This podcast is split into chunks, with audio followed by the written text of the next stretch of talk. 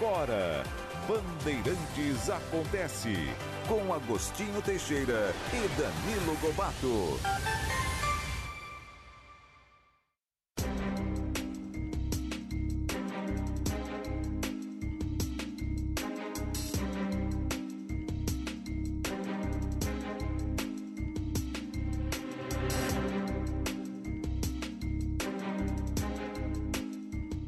Três horas, um minuto, muito boa tarde, tá no ar o Bandeirantes. Acontece aqui pela Rádio Bandeirantes FM 90.9 AM 840, pelo aplicativo Bandplay, também com imagens, hein, no nosso canal do YouTube, youtube.com barra Rádio Bandeirantes Oficial.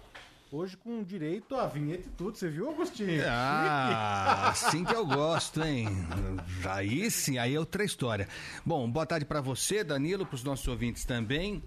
É, lógico, né? Vamos seguir nessa toada do Bora Brasil, acompanhando mais esse drama enfrentado pelo paulistano, pelo paulista aqui da região metropolitana. Impressionante, Danilo, os relatos que chegaram aí. Uhum é, pelo nosso WhatsApp e a gente pede para que você continue colaborando aqui conosco. A gente vai colocar no ar o máximo de mensagens possível para tentar alertar as autoridades. É, de situações ainda críticas. Existe muito problema ainda, não só na capital. Você vê que coisa, né?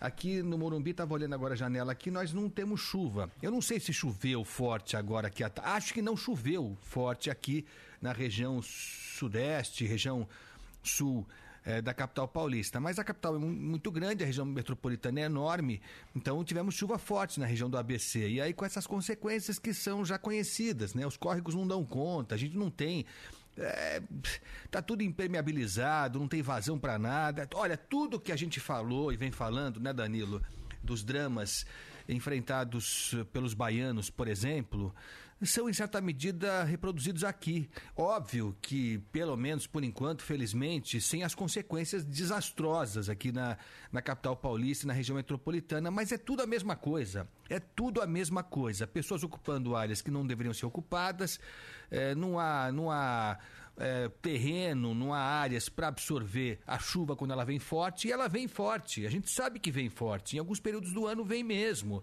Tudo bem, ah, tá chovendo mais do que deveria, do que o esperado, pode até ser.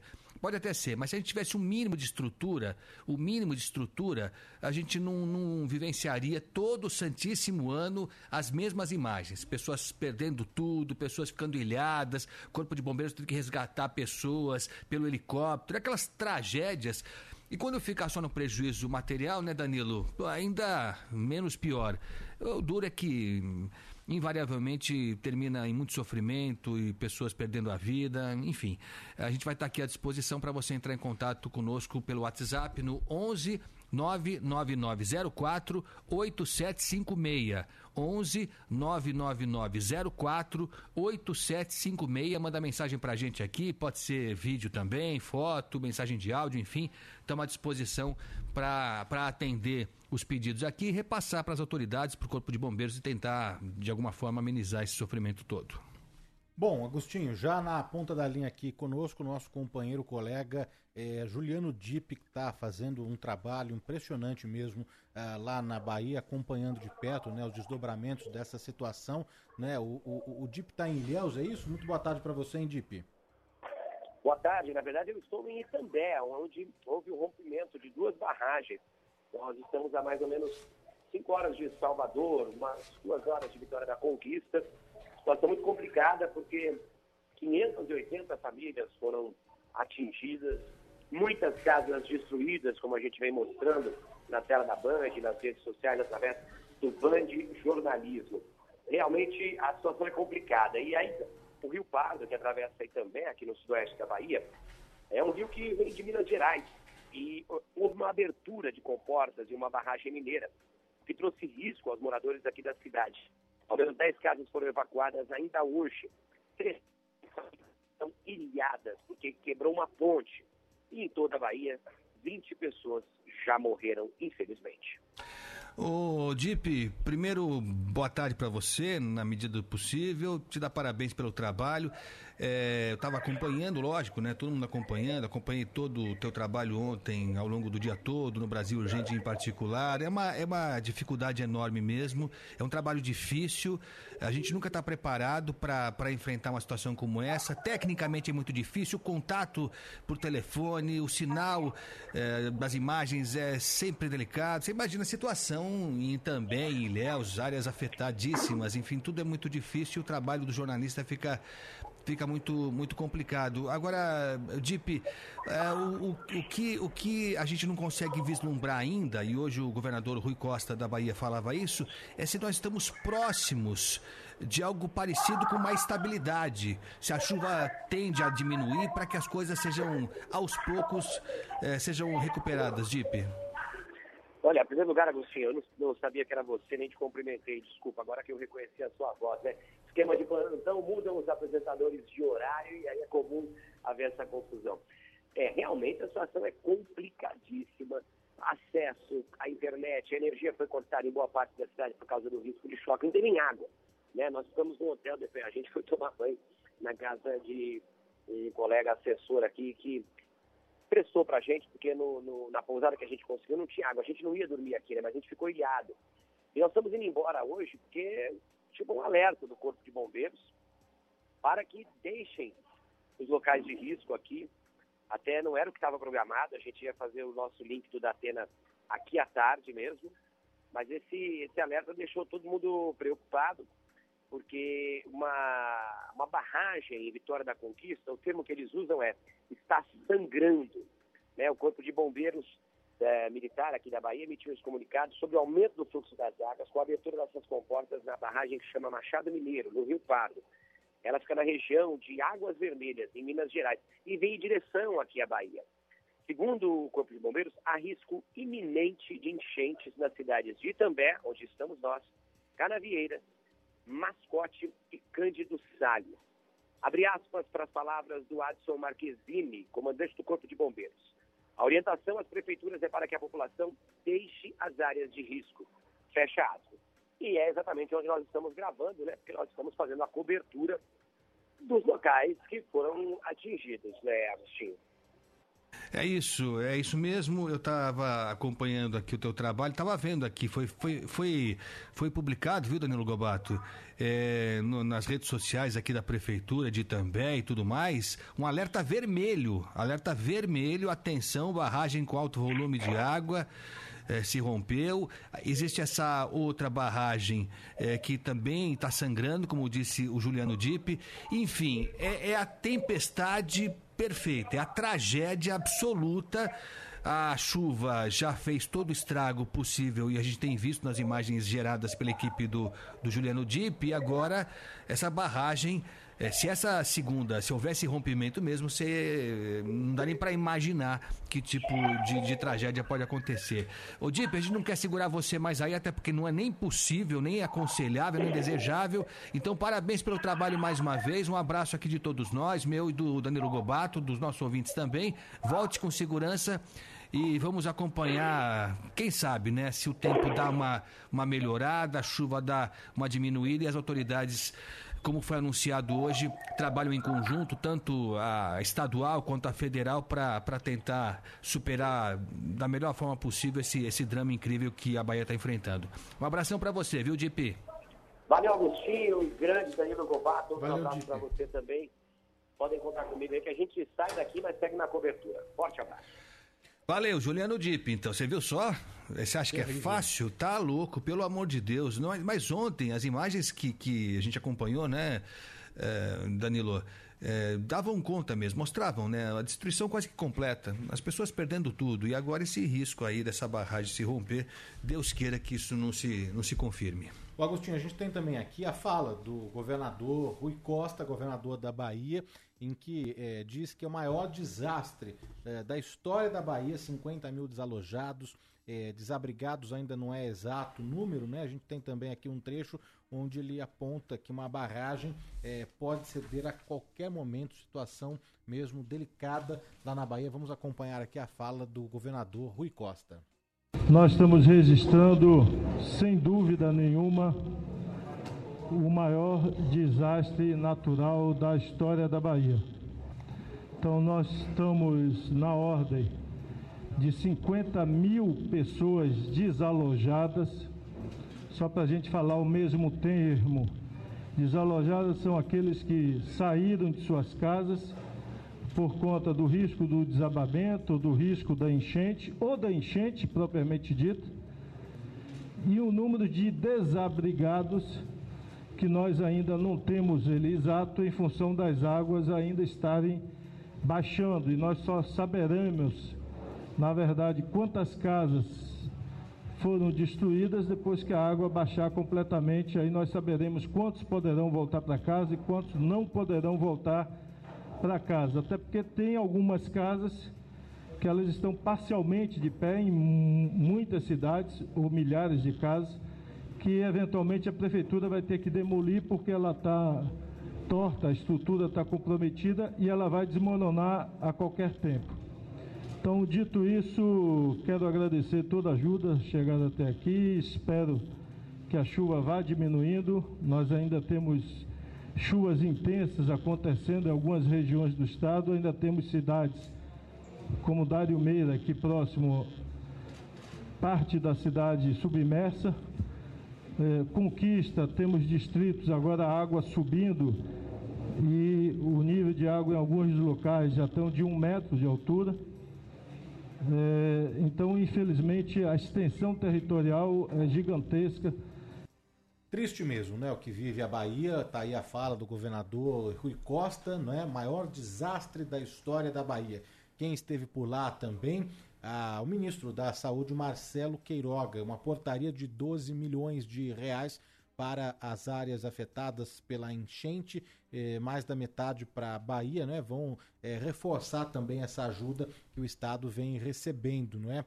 E vacina da gripe, de outras doenças também, eh, hepatite A, né, Agostinho? Foi Isso. prometido também, Foi. vacina para hepatite. Médicos estão chegando também a todo momento. A gente tem aqui um trecho do ministro da Saúde, Marcelo Queiroga. Vamos ouvir.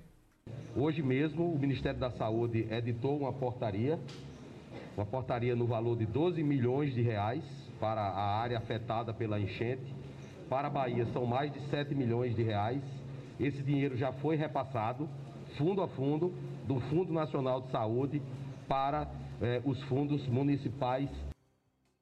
Quem esteve também por lá na Bahia foi o secretário executivo do Ministério da Infraestrutura, o Marcelo Sampaio. Né? E a orientação do ministro Tarciso para manter aí é, toda a logística para essa ajuda que a Bahia está precisando no momento. Um crédito, viu, de 200 milhões de reais para reestruturar investimentos nessa é, região, foi o que disse o secretário executivo do Ministério da Infraestrutura, o Marcelo Sampaio. Nós estamos trabalhando firme, né, com orientação do nosso ministro Tarcísio, para manter a mobilidade, manter o acesso, o direito de ir e vir da população. Então, o esforço conjunto fez com que hoje o presidente da República publicasse um, um Diário da União uma medida provisória com um crédito extraordinário, 200 milhões de reais, para recompor o nosso orçamento do Ministério da Infraestrutura, em vias de nós fazermos os investimentos aqui nessa região. Agostinho, só lembrando né, que o Grupo Bandeirantes lançou ontem, às 17 horas, no Brasil Urgente, comandado pelo José Luiz da Atena, uma campanha, né? Band e CUFA abraçam a Bahia, não é? O objetivo é ajudar essas mais de 70 cidades que estão em situação de emergência por, por conta das fortes chuvas na, na região. Você pode, você que está nos ouvindo agora, pode ajudar com doações através do QR Code é, na programação. Está na tela, inclusive, ó. Ah, tá na tela aqui, tá, né? É. é Para quem nos acompanha pelo, pelo YouTube, está aqui já espelhado na tela. Você pode fazer a doação é, por Pix também. É, postos estão sendo espalhados aí pela região que você pode doar também. É, colchões, é, entre outros produtos né, de higiene pessoal que o pessoal está precisando mesmo. Todas essas doações vão ser revertidas para quem está precisando, para as vítimas na, na, na, Bahia.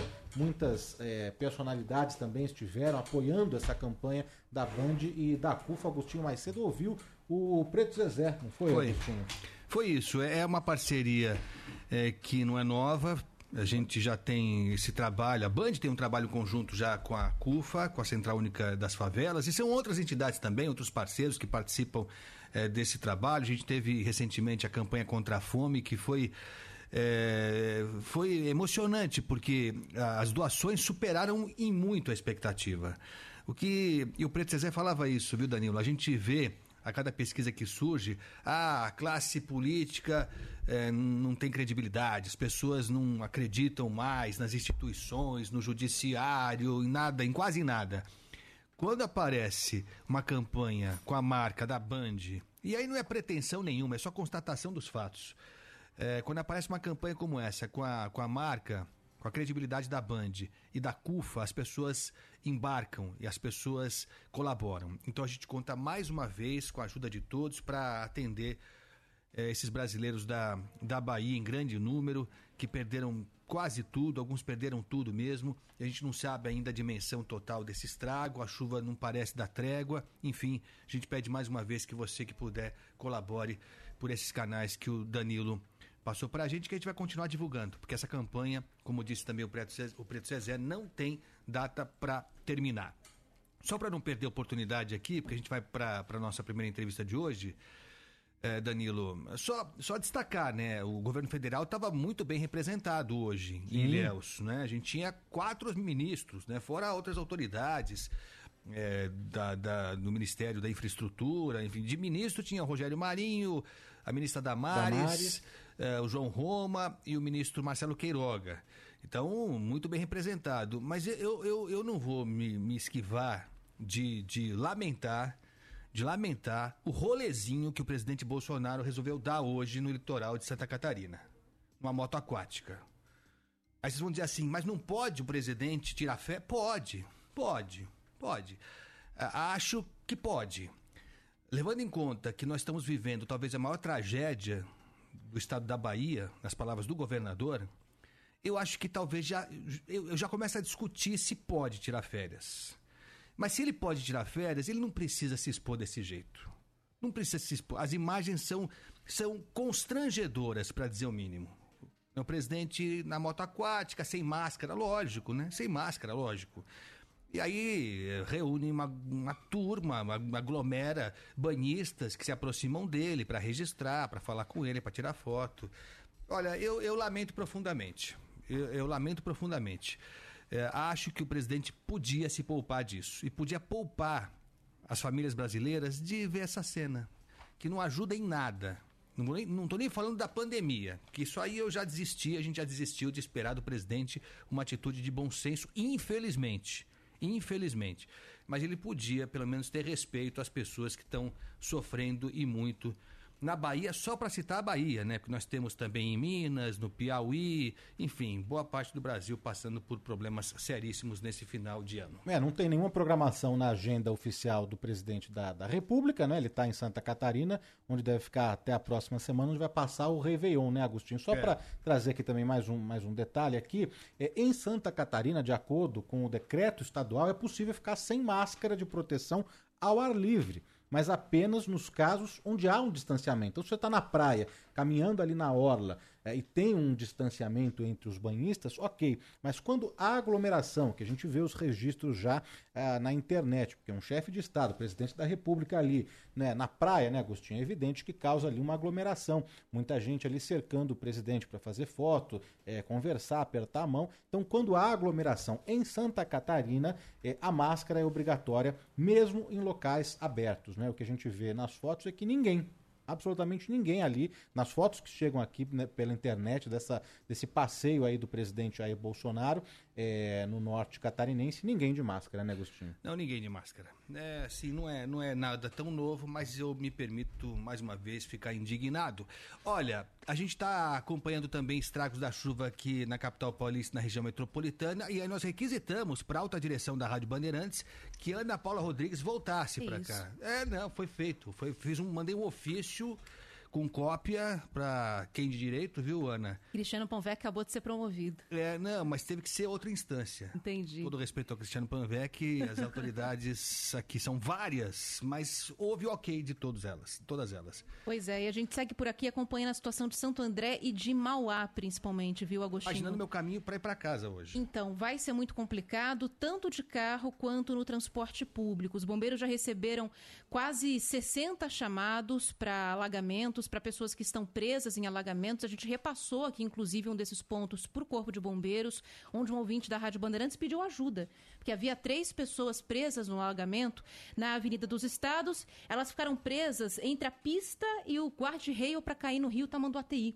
A água subiu muito rápido e elas não conseguiram atravessar a pé. A Prefeitura de Santo André acabou de emitir uma nota afirmando que só no Jardim Ipanema e na Vila Suíça o volume de chuva se aproximou de 100 milímetros. Região da Vila Maitá, Vitória e Cidade São Jorge, 75 milímetros. A situação é mais crítica no eixo da Avenida dos Estados, arredores do córrego Guarará, cruzamentos como na Avenida Justino Paixão com Ramiro Coleone, Rua Igarapava, Lauro Gomes, perto do cemitério, Bartolomeu de Gosmão, a Estrada do Pedroso também, Avenida São Bernardo, Avenida Toledo de Camargo, a, também a região da Praça 14 Bis, que está toda debaixo d'água. A Prefeitura fala também que no Jardim Santo André um raio atingiu dois barracos, houve um princípio de incêndio, mas já foi tudo controlado e as equipes da Defesa Civil estão nas ruas para ajudar a população. Alagou a estação Santo André, estação Santo André, aliás, eu recebi um vídeo aqui viu, Agostinho, de uma enxurrada que atingiu ali a, as catracas, a bilheteria. A gente daqui a pouquinho pode disponibilizar para o nosso ouvinte Nossa também. Senhora. Mas não dá para ver os degraus da escada, É. de tanto volume de água dessa chuva que está por lá. Um ouvinte nosso, inclusive, trabalha na bilheteria, ficou preso dentro da bilheteria, não tinha como sair. Vou colocar no ar pra gente ver já já, né, Ana? Vamos colocar já já a linha 10 turquesa é, passa por essa região e a estação Santo André está alagada, portanto, a linha 10 está interrompida entre Rio Grande da Serra e a estação Prefeito Celso Daniel.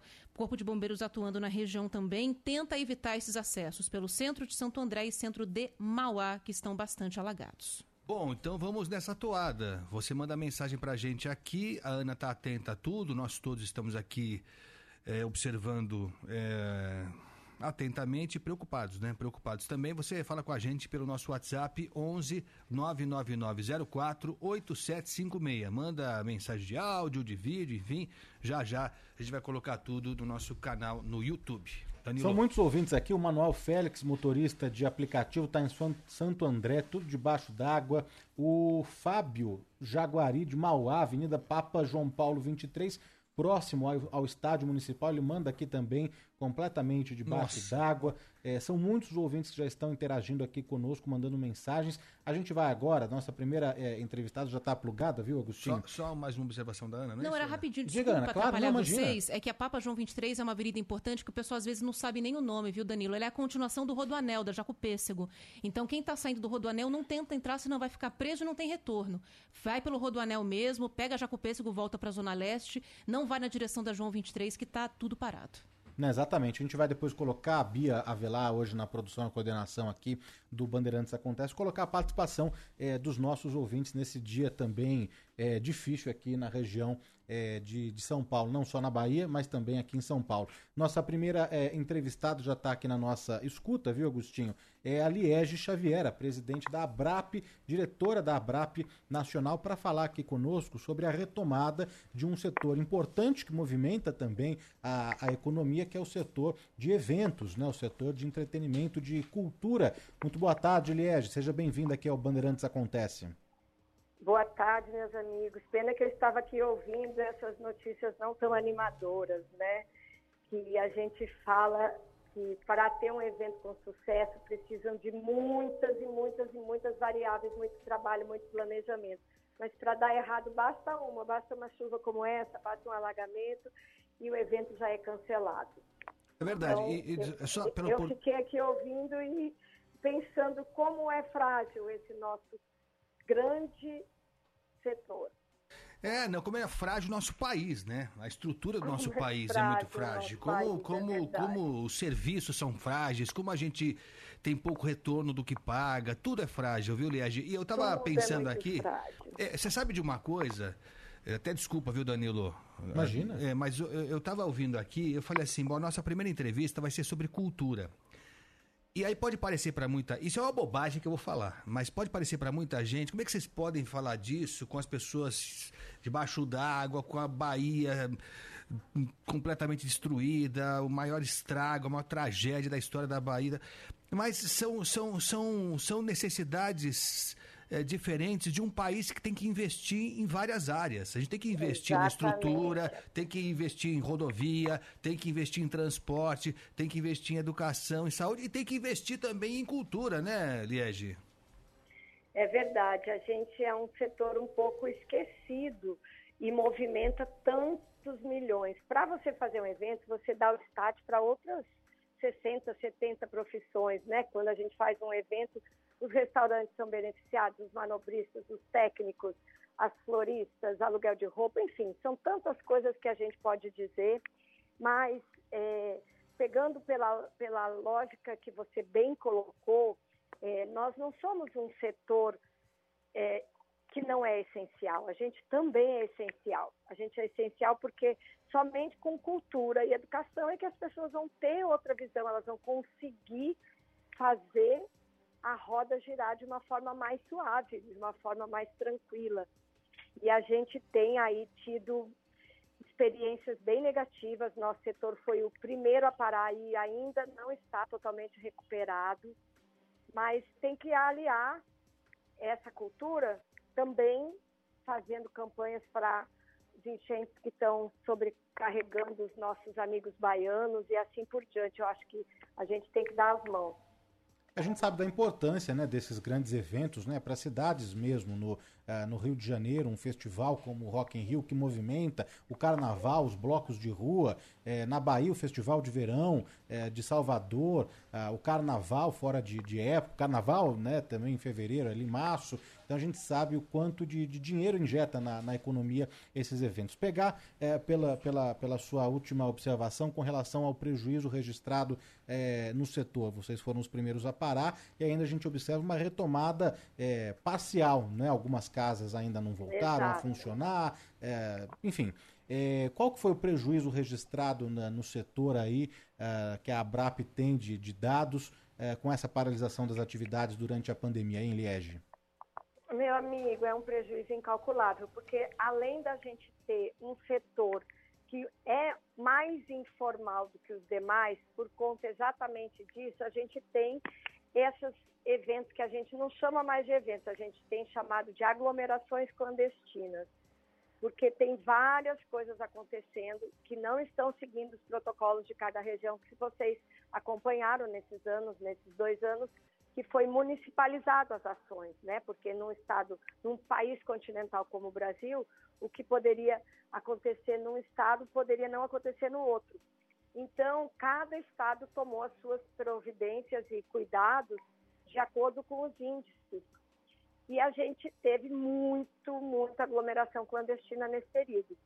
Então, a gente não tem a ideia real ainda do que, eu acho que dois anos ainda pela frente, a gente vai ter esse resquício dessa pandemia. Mas o que eu acho mais importante é a gente, o que a gente conseguiu. Né? A ABRAP teve um posicionamento muito importante, conseguindo com o PERF, que foi um conjunto de medidas, dar pelo menos uma luz para essas empresas não morrerem totalmente e voltarem agora devagar de acordo com os protocolos de cada cidade, mas já gerando emprego e renda.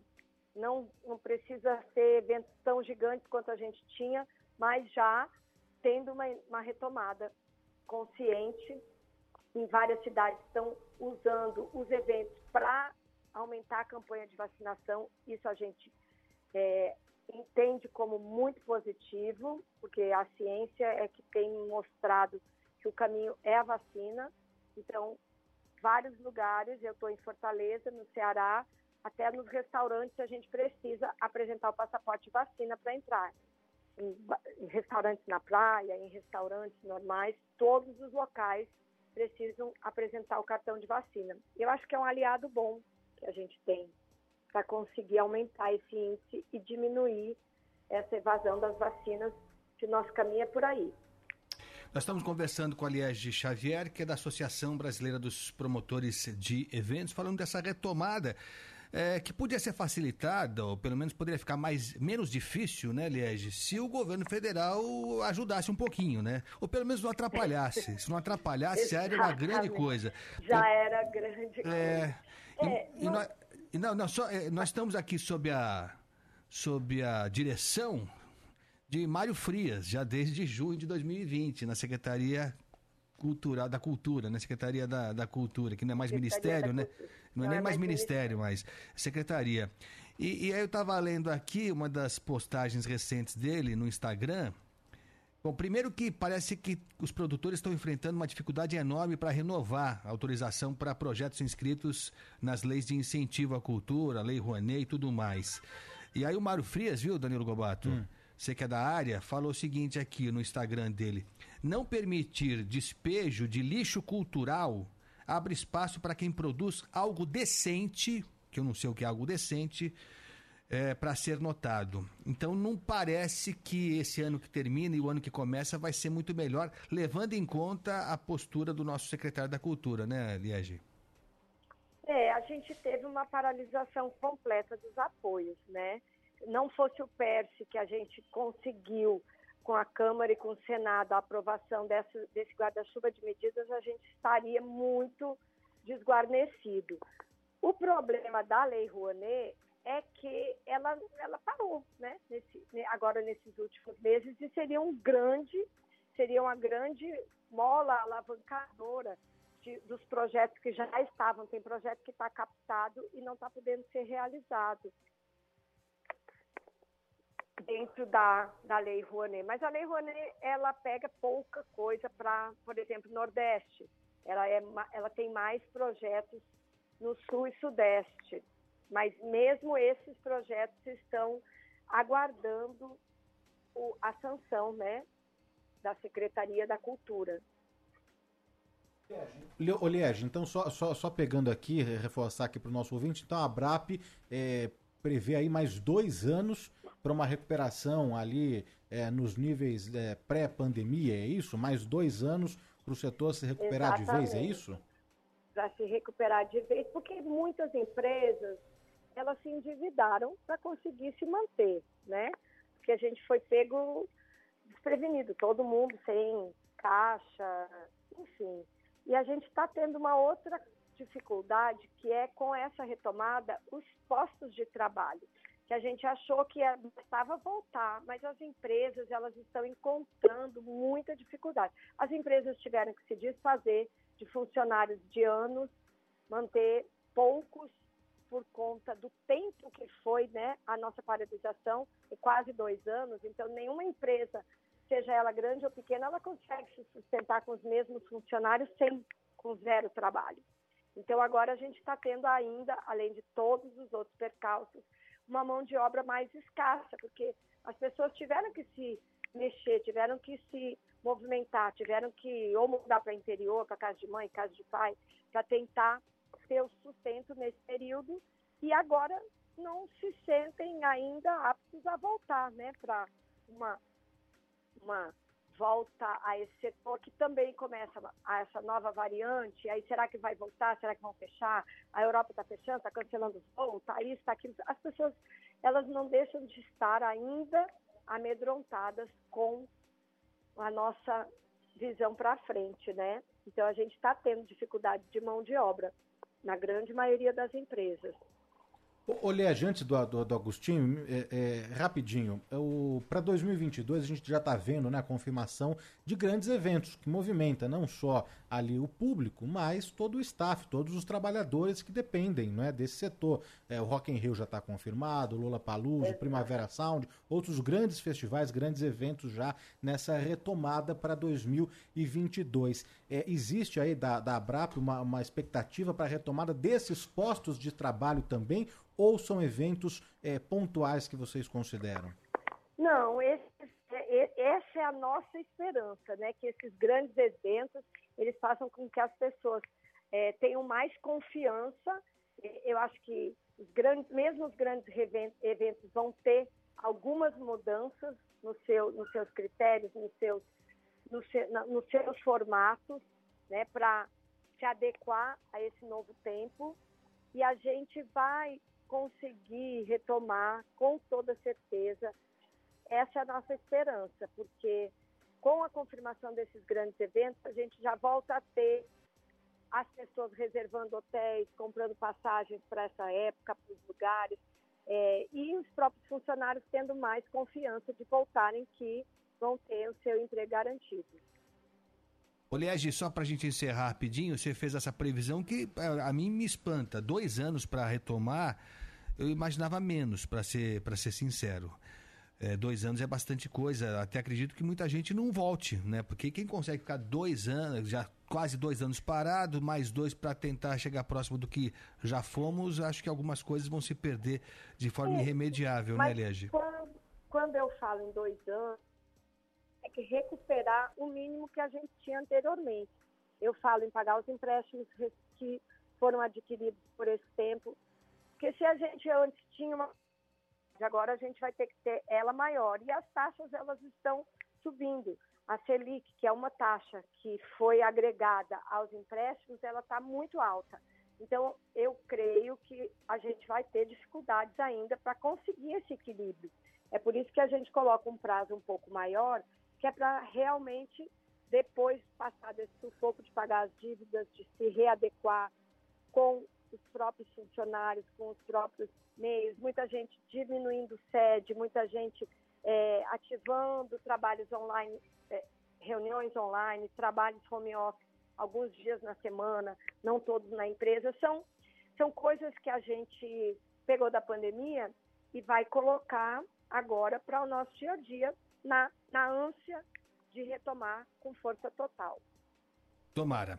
Liege Xavier, da Associação Brasileira dos Promotores de Eventos, foi um prazer ter você aqui com a gente. Um bom final de ano, um bom ano novo para você e para todo o setor da cultura, tá bom, Liege? Muito prazer e obrigada. E um Réveillon maravilhoso para todos, com muita festa, com muito controle e com muito cuidado. Vamos retomar. É isso aí. Obrigado, grande abraço, Liege. Um abraço, meu querido. Rede Bandeirantes de Rádio.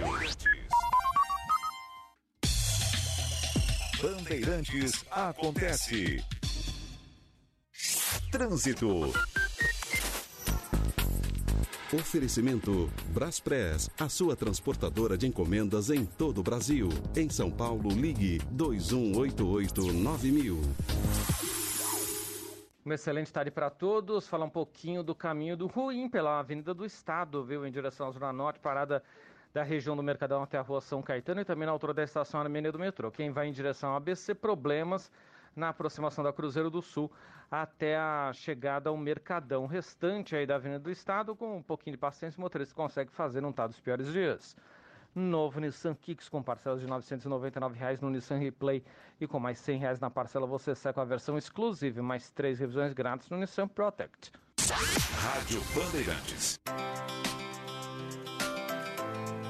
Para que toda criança possa ir à escola, o governo federal, por meio do Ministério da Educação, possui o programa Caminho da Escola, que facilita a aquisição de veículos de transporte escolar para estados e municípios de todo o país, com opções tanto para áreas urbanas como para áreas rurais de difícil acesso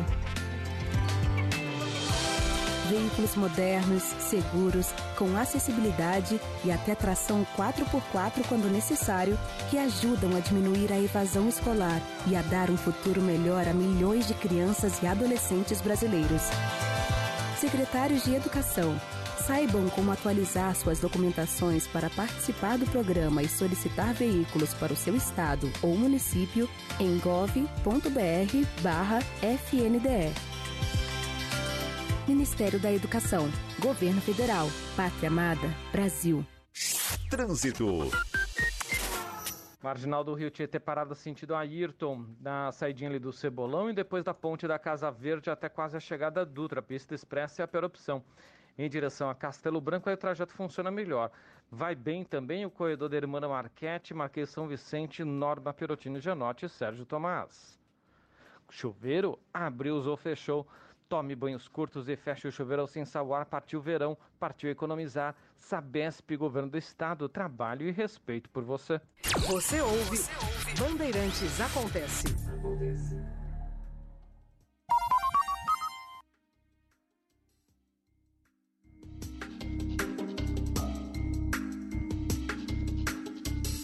Acontece. Três horas 41 minutos, de volta aqui com o Bandeirantes Acontece, não é, Agostinho? Os ouvintes já participam aqui conosco pelo nosso chat do YouTube, youtube.com barra Rádio Bandeirantes Oficial, também no nosso WhatsApp, a gente tem um número aqui, daqui a pouquinho, depois do intervalo começar, a gente vai soltar as mensagens dos ouvintes e os vídeos também, que a Ana Paula Rodrigues e a Beatriz Avelar estão recebendo, impressionante, né, Agostinho? É um negócio inacreditável, sério mesmo, eu, eu não sei, é tão, é tão incrível porque aqui eu não vi chover forte, aqui no Morumbi agora à tarde. É uma pancadinha leve até, é, né? É, mas assim, nada que, que sugerisse metade do que está acontecendo. Ana mostrou agora um mapa aqui, não sei se a gente tem como colocar, se não tiver a gente escreve, um mapa da Defesa Civil, do Corpo de Bombeiros, que mostra a área atingida pela chuva. É um negócio inacreditável, inacreditável e as imagens você vai ficar surpreso já já depois do intervalo, né, Danilo? Ó, lembrar o ouvinte pode participar pelo nosso número de WhatsApp. 11 999 048756. Rede Bandeirantes de Rádio. Bandeirantes acontece. Trânsito. Oferecimento Braspress, a sua transportadora de encomendas em todo o Brasil. Em São Paulo, ligue 21889000.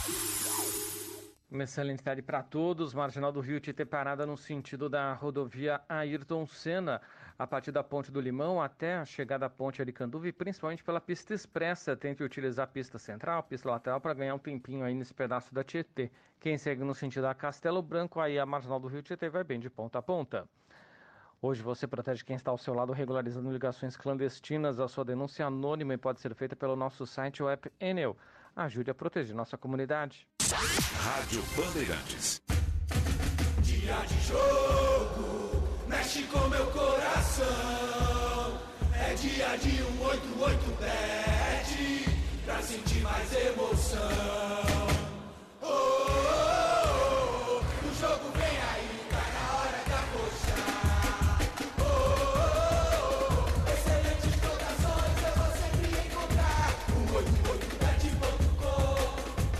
188bet.com. Quer apostar? 188bet.com. Final de ano está chegando e você não pode ficar sem internet, né? Então vem pro presão mensal da Claro. São 12 GB de internet WhatsApp ilimitado para mandar foto, áudio, vídeo e até para fazer ligações e videochamadas e ainda estudar com Descomplica e Claro Cursos, sem descontar nada da sua internet. Tudo isso por apenas R$ 29,99 por 30 dias no chip mais recarga e com a internet móvel mais rápida do Brasil. Não fique sem internet. Vem ser presão. Claro, você merece o novo. Começar o dia embasado e preparado para tudo o que vier. É o seu pulo do gato, aqui na Rádio Bandeirantes. A partir das 5 e meia da manhã. Informativo, com muita prestação de serviço e o Boca no Trombone. De cara, você fica sabendo das principais notícias, da previsão do tempo, o trânsito que você vai encarar e aquela atualizada na rodada do futebol. O Pulo do Gato, tradicionalíssimo no ar. Apresentado por Pedro Campos e Silvânia Alves. Trânsito. Corredor Norte-Sul tá bom, viu, nos dois sentidos, mas o motorista encontra um pouquinho de lentidão ali nas duas direções na passagem pela região da Pinacoteca. Mesmo assim, o trajeto vale a pena. Quem utiliza o elevado, o Minhocão, também encontra boas condições ainda nos dois sentidos, não precisa buscar alternativas. Crédito imobiliário, sem juros, sem sustos? Com sua Sembracom tem planos para você. Acesse sembracom.com.br e faça uma simulação. Com sua Sembracom agora você pode mais. Você ouve, você ouve. Bandeirantes Acontece. Acontece.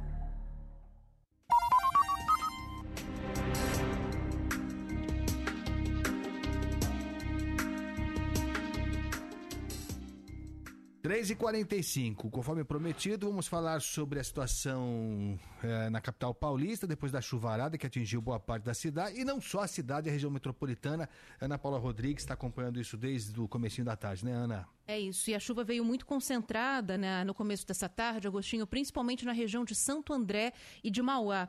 A Prefeitura de Santo André, inclusive, divulgou aqui uma nota dizendo que em alguns bairros no centro ali de Santo André foram 100 milímetros de chuva em pouquíssimos minutos. E aí, os córregos e rios da região não deram vazão para a água e algumas vias ficaram completamente alagadas. Os bombeiros atualizaram aqui o número de salvamentos, de chamados que eles fizeram para retirar pessoas que ficaram presas em alagamentos. Foram 69 chamados em Santo André e Mauá, região central que está bastante alagada. Principalmente em Santo André, onde ainda está alagado, e essa informação é importante. Avenida dos Estados, perto ali do Ródia, arredores do córrego do Guarará, ainda está alagado. Justino Paixão com Ramiro Coleone, Rua Igarapava, na altura do 250, Lauro Gomes, perto do cemitério vertical e Rua Erato. Segundo a Prefeitura de Santo André, esses são os endereços que ainda estão alagados. A gente tem imagens aí, podemos rodar para o pessoal que está acompanhando a gente no canal no YouTube, né, Ana? Vamos rodar Muita essa. imagem que está chegando a partir de, de gravações, enfim, feito, feitas por. Olha isso aí, ó. Isso aí, quem está ouvindo no YouTube, é a estação Santo André, prefeito Saladino Santo André, que alagou, mas não é que alagou um pouquinho, alagou violentamente os trilhos e a estação.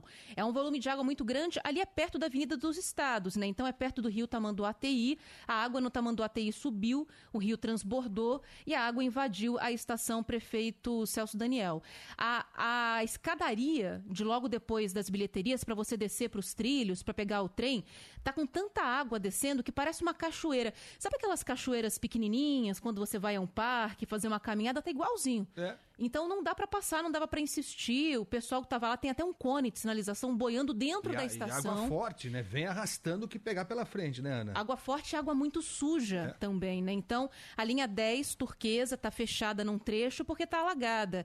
Não tem como passar trem entre Rio Grande da Serra e a estação Prefeito Celso Daniel, onde tem esse alagamento. E agora quem tá no YouTube tá acompanhando um vídeo que um ouvinte da Rádio Bandeirantes nos mandou.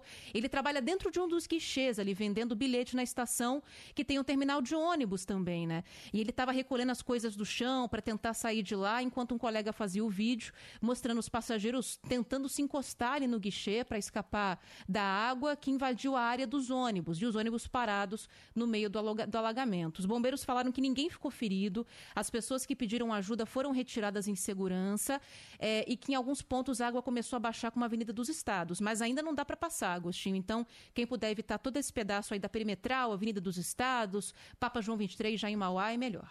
É isso. E se você não está acompanhando, não pode, enfim, acredite, é, é muita água, água forte, barrenta, não dá para se aventurar. Tomara que essa água vá baixando, a gente vai atualizando é, a todo momento a situação, é, é, basicamente no ABC, né, Ana, Santo André e Mauá.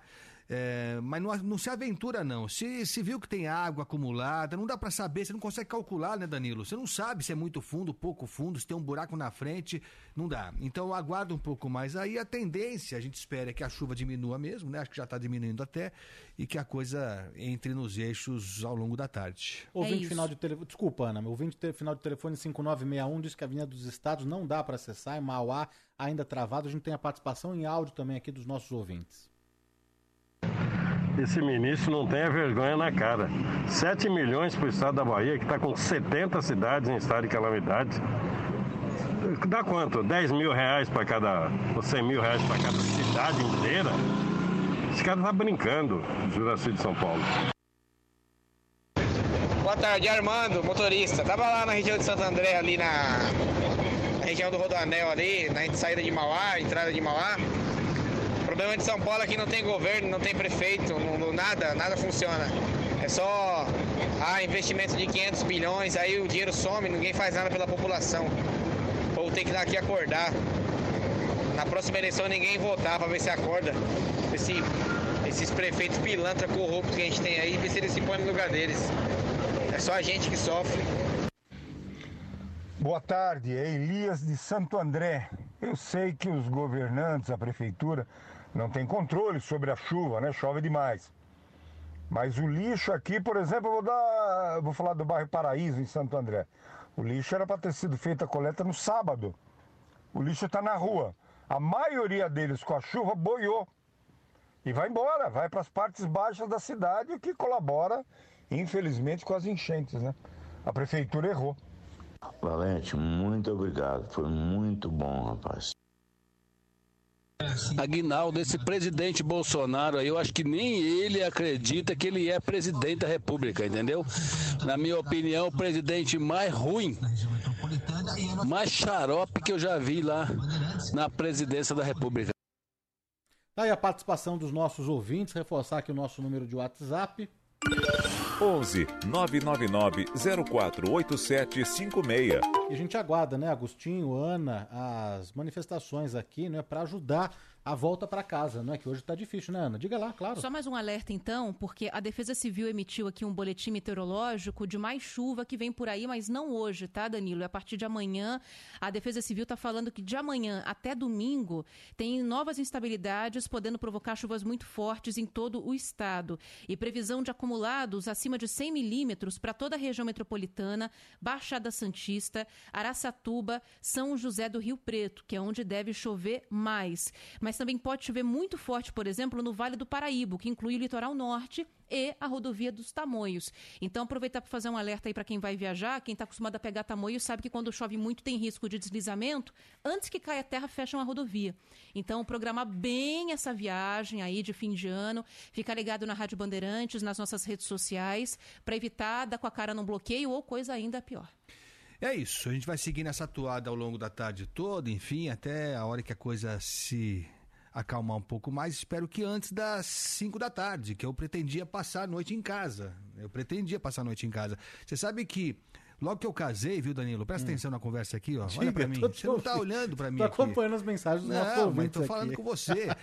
Diga lá, quando você eu- casou? Eu casei. Casou primeira com a semana. Tatiana. Primeira, com a Tatiana.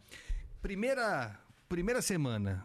Alagou a Anchieta. Eu saindo aqui da bandeira. Alagou Ali é o Anchieta. Córrego dos Meninos, Alagou, né? mas alagou. Ribeirão dos Couros. ah. Primeiro dia eu tive que dormir no motel, sozinho, né? Porque eu não consegui chegar em casa em São Caetano. Aí parei num motel ali na Anchieta, coisa mais deprimente.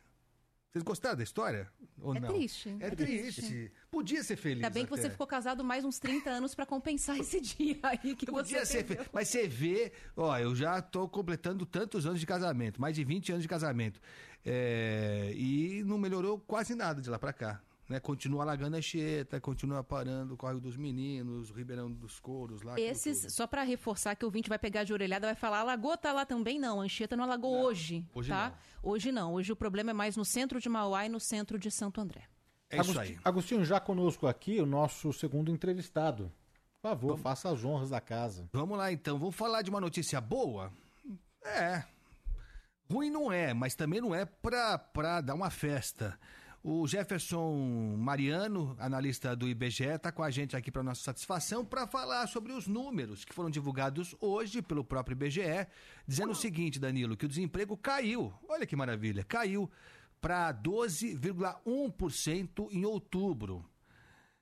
É, era 13,5, aliás, era 12,6, caiu para 12,1, o que equivale a dizer que nós temos, por esse cálculo oficial, 12 milhões e 900 mil desempregados. É uma boa notícia, mas nem tanto, né, Jefferson? Bom dia para você, boa tarde para você, obrigado por atender o nosso convite. Cadê o Jefferson? Acho que caiu. Caiu, né? Acho que caiu. Mas é o seguinte, então vamos detalhar aqui enquanto a gente retoma o contato. Foi divulgado hoje pelo IBGE esse índice, 12,1%. Oi, caiu de novo, né? Tinha caído, né? Ô, tá de volta aqui, já estamos no ar, Jefferson. Tudo bem com você? Ouvindo um passarinho lá, ó. Tem um passarinho cantando. A Beatriz está correndo ali para outro estúdio para reconectar o Jefferson eh, Marinho, analista do IBGE, para falar justamente dessa- desses dados que saíram hoje, né, Agostinho? É isso, são o, o índice eh, de desemprego chegou a 12,1% no trimestre encerrado em outubro. o que equivale a dizer, como eu disse, já que são 12 milhões e 900 mil brasileiros desempregados. Em setembro, esse número era um pouco maior, era de 12,6%, ou seja, 13 milhões e meio de desempregados. Enfim, é, pessoas arrumaram emprego. A gente precisa saber que tipo de emprego foi esse também, né? Mas houve um aumento de empregos. É, eu não sei se isso, de alguma forma, sinaliza um futuro próximo mais promissor. Não sei se o Jefferson Mariano já está com a gente. Oi, Jefferson, tá me ouvindo agora? Acho que não, né? Ainda não. Acho que não. Aconteceu alguma coisa. Caiu o desemprego e caiu alguma coisa lá também no contato com o Jefferson. Ó, Ana Paula Rodrigues. Estou aqui. Pode chamar já o Jefferson. Já pode chamar? Jefferson, como é que você tá? Opa. Boa tarde, tudo bem? Boa tarde, tudo jóia. Ah, Agora sim. Então agora sim podemos falar. Jefferson, é uma queda de, do número de desempregados, isso é positivo, lógico que é, mas acho que não dá também para comemorar muito, né, Jefferson? É, não tá fácil a vida. Não tá fácil a vida. É a chuva. É a chuva. Não, mas seguramente. Ô, Bia. Seguramente é a chuva. Ô, Bia, O, o- a, a Bia tá entrando aqui no nosso estúdio. Vamos por telefone? Vamos tentar por telefone. Ô, Bia, vamos, vamos tentar o Jefferson por telefone, por gentileza? É. Acho que fica mais fácil aqui. Só enquanto a gente conecta de novo o contato com, com o Jefferson Mariano, que é analista do, do IBGE. Então é isso, caiu um pouquinho o índice de desemprego. É, houve um aumento é, de, de contratações no comércio, na indústria nos serviços, não só nesses setores, mas basicamente nesses setores. Agora, o que tem, viu, Danilo, isso é bem grave, é que apesar da queda no desemprego, o rendimento, o rendimento médio real do trabalhador caiu pelo quinto trimestre seguido. Então, fácil concluir, né? Tem, você tem um pouco mais de pessoas trabalhando, só que ganhando menos.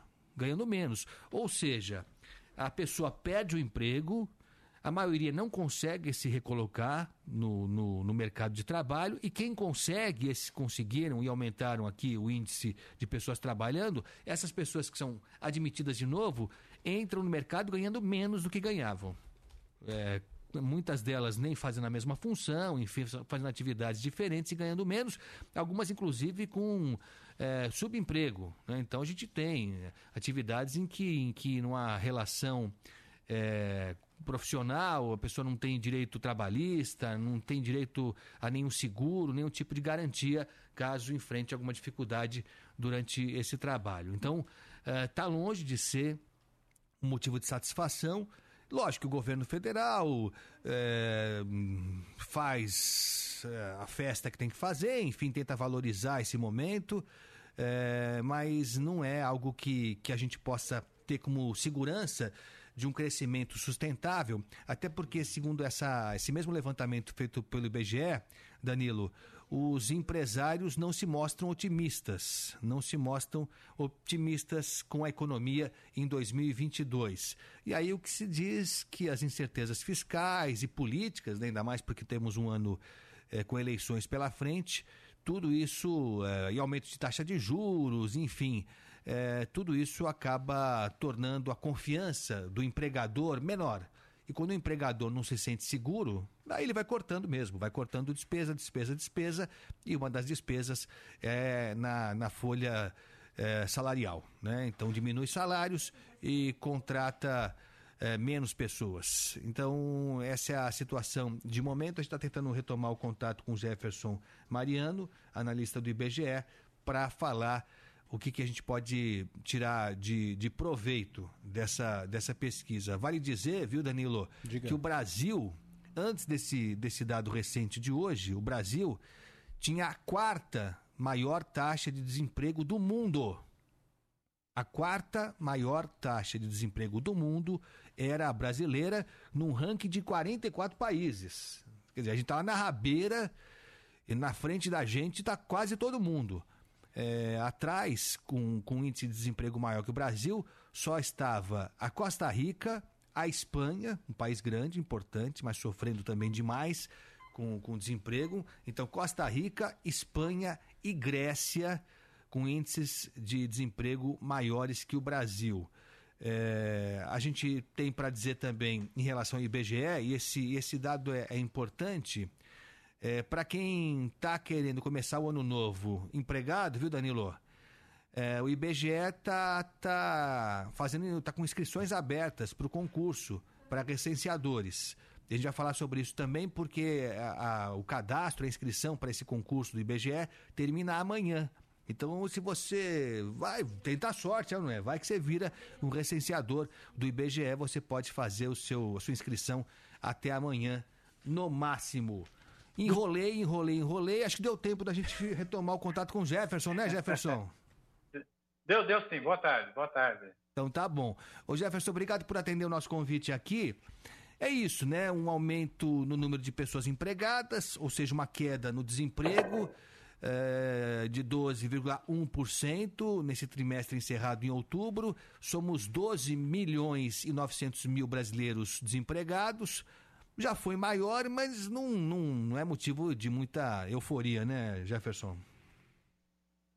Não, é, é, verdade. O que nós temos é o seguinte: tem uma situação realmente de queda na taxa de desemprego, teve uma queda na comparação com o trimestre anterior, uma queda em relação ao ano passado, ao ano anterior, ou seja, na comparação anual, então isso é importante, e, e também em números absolutos, né? tá, o número de desempregados ele caiu.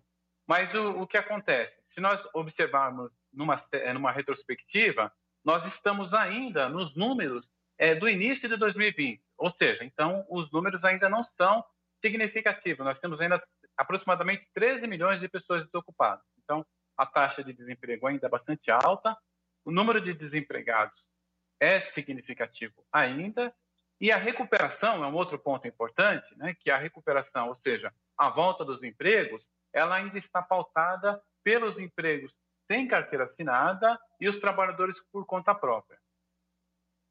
Ô Jefferson, a gente trouxe aqui, o Agostinho trouxe aqui também, estamos conversando aqui na Rádio Bandeirantes com o Jefferson Marinho, na lista do IBGE. O, Jeff, o, o Agostinho trouxe, né, que o rendimento real habitual caiu, não é 4,6 é, por cento. Parece que a gente está vivendo, não é, no mesmo patamar do, do pior momento da crise, né, na pandemia. E nesse sentido, pouco adiantou, não é, o esforço é, do, do governo federal com, com aqueles auxílios, né, porque o que foi dado, a, a inflação acabou é, tirando também, né, o poder de compra do, do brasileiro, não, Jefferson?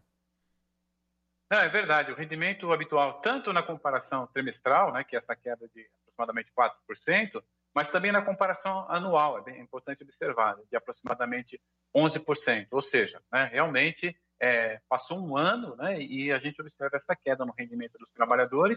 Aí há dois movimentos: nós temos o problema da inflação, que é alta, a gente está virando uma inflação de dois dígitos, isso corrói o poder de compra dos trabalhadores. E o segundo aspecto é a dificuldade, dificuldade que os trabalhadores que estão empregados vêm enfrentando com relação à manutenção da renda. Então, nós temos uma, uma, um desemprego, as pessoas estão perdendo o trabalho e as pessoas que estão ficando empregadas ou que estão conseguindo emprego não estão conseguindo manter o mesmo nível de rendimento, ou seja, estão ganhando menos. Então, esse é, é um cenário perverso, e aí, é claro, é, é para além da questão da pandemia, porque a pandemia a gente tem esse recorte, que é, é exatamente 2020, né? Então, os números anteriores a 2020, a gente tem essa leitura de que é, estamos ainda nesse patamar. Né? Então, realmente é bastante complicado ainda. Agora, Jefferson, esse número de, de 12,1% de pessoas desempregadas, ele diz respeito a, a quê? A relações formais, pessoas que têm a carteira profissional assinada? Eu pergunto isso porque é, existe uma legião que eu não sei nem se é possível calcular, de pessoas que estão no subemprego.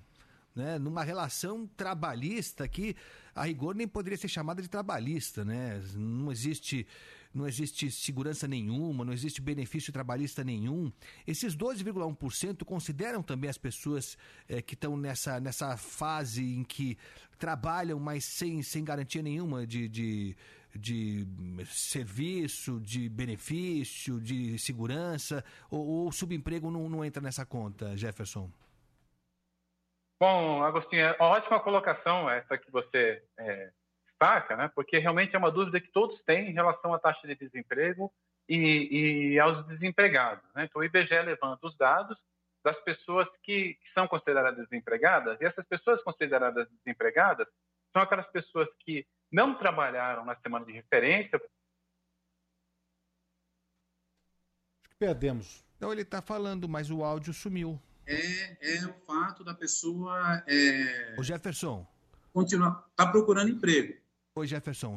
A gente perdeu um pouco o seu áudio. É, você estava falando que, que essa dúvida ela, ela é recorrente. As pessoas têm dúvida se de fato o subempregado entra nessa, nessa categoria aqui, nessa, nessa contabilidade de empregados e desempregados. Por favor, você puder retomar. Ah, perfeito. Tá me ouvindo agora? Tá ótimo Sim. agora.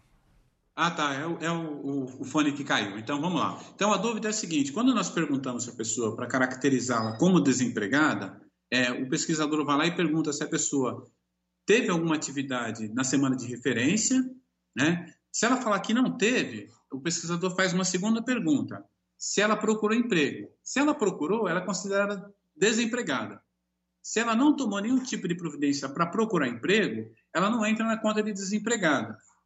Aí o que acontece? Nós temos uma, é como você disse, uma legião de pessoas que estão sem trabalho, mas não procuraram emprego. Então elas não entram na conta como desempregadas.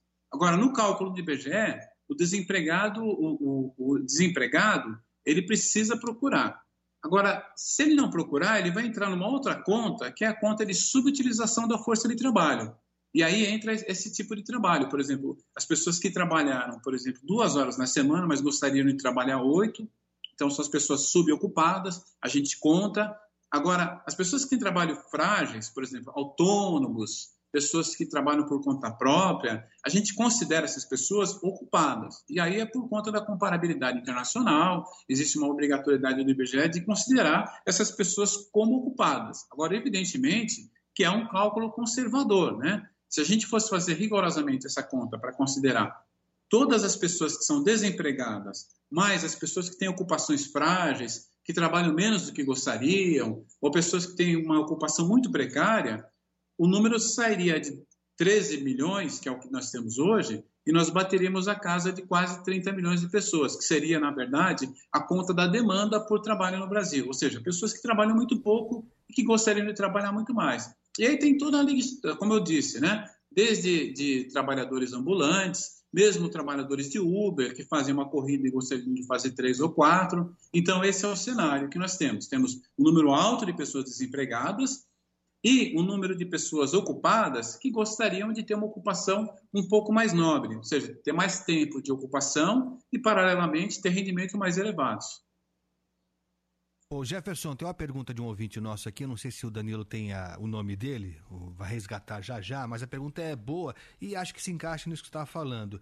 Quem, quem tem, quem é microempreendedor individual, MEI, não é? É o cidadão que vai na fé, né? Ele vai na fé. Só se ele tiver muito dinheiro, mas tudo bem. A Maria abre contando né, os centavos. Esse MEI, ele é empregado? Ele é considerado um empregado? É, em que categoria que ele se encaixa? É o Paulo de Santos, viu, Agostinho?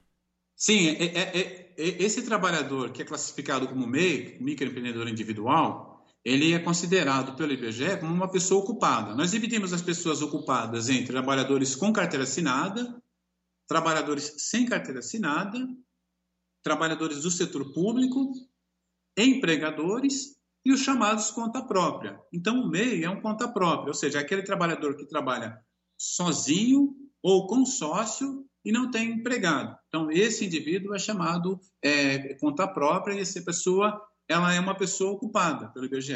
É, é, a, a, pergunta dele é importante porque é para ser considerada ocupada, inclusive, a pessoa nem precisa trabalhar muito. Se o pesquisador foi lá, perguntou para a pessoa que ela trabalha, quanto ela trabalhou na semana, se ela disser que ela trabalhou duas horas na semana, ela já é considerada ocupada. É, é, realmente há uma boa vontade. Enfim, é lógico, não é uma aferição fácil, não. Ninguém está dizendo que é, que é fácil é, chegar ao número mais próximo da realidade. Porque o objetivo é esse, né? A gente ter um quadro mais próximo do real de qual é a situação que o país enfrenta. Que ela é muito ruim, nós sabemos, mas o quanto ruim ela é, é que é difícil alcançar. Mas, de fato, por essa explicação que você nos dá, viu, Jefferson, é, fica claro que, que o número de pessoas desvalidas, de pessoas com dificuldades para garantir o sustento, né, a sobrevivência, o básico da família, esse número é muito maior uh, nesse momento, né, Jefferson? Não, sem dúvida. Inclusive tem um outro indicador que o IBGE levanta, que é a taxa de informalidade. Né? Essa, essa taxa ela expressa um pouco esse quadro, né? porque na informalidade nós juntamos os trabalhadores que são empregados sem carteira assinada é, e os conta própria. E os conta própria, inclusive, é até importante a gente separar, porque tem dois tipos. Tem o conta própria, que é o MEI, que esse, inclusive, é até um privilegiado quando a gente compara com outros conta própria, porque tem uma legião de trabalhadores classificados como conta própria que não tem nem condições de se regularizar, ou seja, que não tem o MEI. Né? Ou seja, é a situação mais precária é, existente no mercado de trabalho. Então, se a gente juntar esse trabalhador que é conta própria, é, sem ser MEI, ou seja, que não é regulamentado, o trabalhador sem carteira assinada, mas o trabalhador auxiliar no serviço é, da família, por exemplo, como eu falei, é uma legião, é um número muito grande, e aí esse, esse é o indicador no Brasil de informalidade. Então, a taxa de informalidade no Brasil é muito alta. E olha que a gente está falando em Brasil, né? Quando a gente começa a regionalizar, a situação fica mais grave ainda, porque a gente tem números, algumas unidades da federação, os números são muito críticos. Tem unidades da federação, especialmente no norte, norte e nordeste do país, que a taxa de, de, de informalidade é superior a 50%, ou seja, metade dos trabalhadores estão numa situação de informalidade.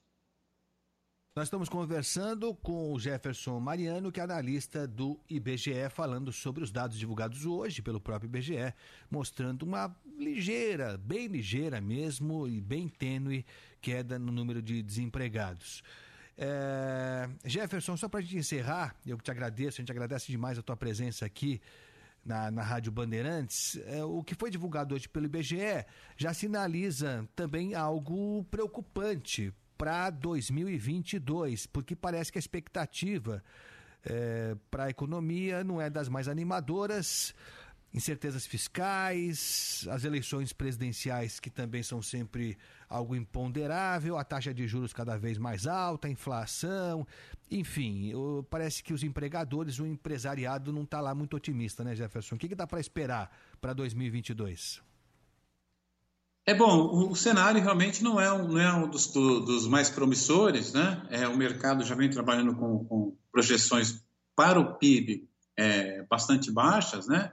O que o IBGE faz, como, como, todo mundo sabe, né? o IBGE não faz previsão, a gente não faz previsão, a gente tira um retrato e observa o que está acontecendo, mas o retrato que nós retiramos e observamos com relação ao PIB não é um retrato muito é, animador por conta da, da, taxa de investimento. A taxa de investimento, a formação bruta de capital fixo, é um indicador importante para sinalizar perspectivas futuras para a economia, possibilidades de crescimento.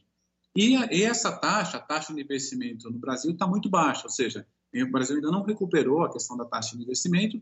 E é claro, e a questão do emprego, como a gente está conversando agora, a recuperação ainda é muito lenta. Nós temos 13 milhões de pessoas é, desempregadas, é um número muito alto, né? Então, é, e é importante destacar né, que é, em 2014, por exemplo, nós falávamos algo em torno de 6 milhões de pessoas desempregadas. Então, nós estamos a, é, o dobro do que, do que foi observado em 2014. Então, ainda falta muito para a gente recuperar é, esse potencial que a economia brasileira tem de oferecer empregos, ou seja, de, de desenvolver atividade econômica mais robusta. Então, o cenário ainda não é muito animador e tem é, alguns fatores ainda que são presentes. Né? Por exemplo, a, a, própria questão da inflação, a gente tem os elementos que fizeram com que a inflação no Brasil tivesse esse patamar elevado, eles ainda estão presentes, ou seja, nós temos o custo de matéria-prima, tem a própria questão do cenário do ano que vem, né? taxa de juros bastante elevada, tem a questão do câmbio. Então, esses elementos são ingredientes né, que fazem com que, pelo menos no primeiro semestre, a gente ainda tenha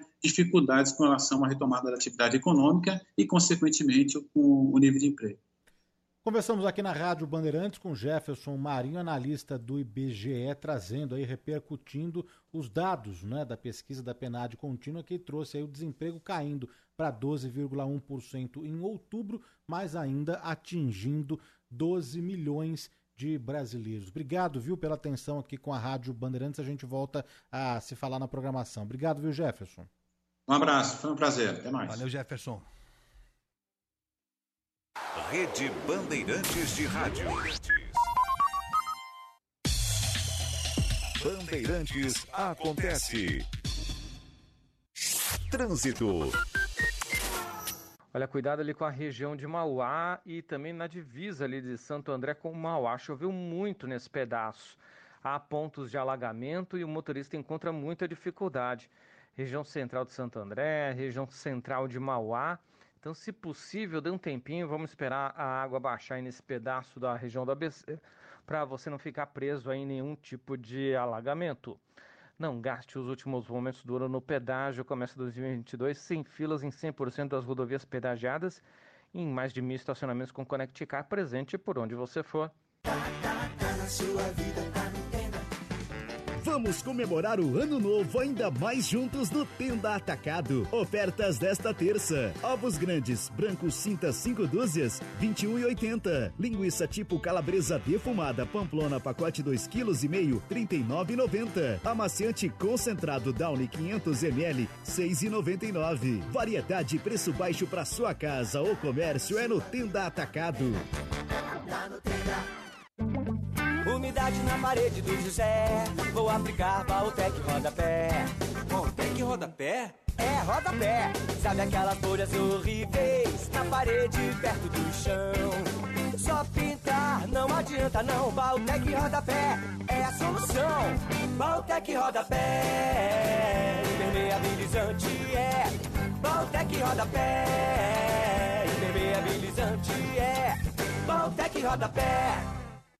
Guilherme Boulos, pré-candidato ao governo do São estado. Paulo São tem Paulo. uma rede de O ex-presidente Michel Temer ao vivo. O MDB lançou a senadora. O ex-prefeito, ex-ministro Gilberto Kassab. Eu queria começar, ministro. Olha, Cláudio Humberto, o Pelo Jornal Gente na Bandeirantes passam as personalidades mais influentes. O presidente, a escolher Um espaço de encontros de ideias e confronto de opiniões. Essencial para ficar bem informado.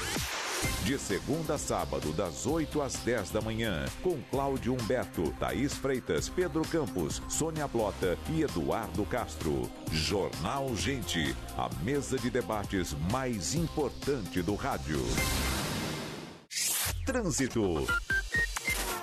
Rodovia Regis Bittencourt, agora tem um pouco de lentidão, um pouquinho só no sentido do interior, na passagem ali pela região de Embu das Artes. Para quem segue no sentido de São Paulo, o caminho vale a pena. O rodoanel na altura da Regis também tem boas condições nos dois sentidos. Conte sempre com a economia do Atacadão para o seu negócio ou para a sua casa e boas festas. Você ouve, Bandeirantes Acontece. Rede Bandeirantes de Rádio. Bandeirantes acontece. Chega mais, deixa eu te falar uma coisa. Você sabe que a Nakata trabalha para sua segurança e conforto, não é verdade? Aqui tem a tranquilidade para seguir viagem, a força que não te deixa na mão. E para o seu mecânico de confiança, tem produtos de qualidade para ele cuidar ainda melhor do seu carro. Por isso, na hora de dar aquela passadinha na oficina, tamo junto. Peças para carro, moto ou caminhão? Chega mais que a Nakata deixa tudo azul para você. É tudo azul, tudo Nakata. Trânsito seguro. Eu faço a diferença. Fios e cabos é com dos cabos. Nesta marca eu confio. Com dos cabos. Alta tecnologia em condutores de energia. É de primeira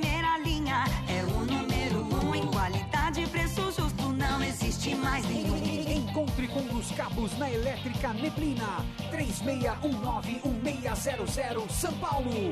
Fios e cabos é com dos cabos. Com dos cabos. Nesta marca eu confio.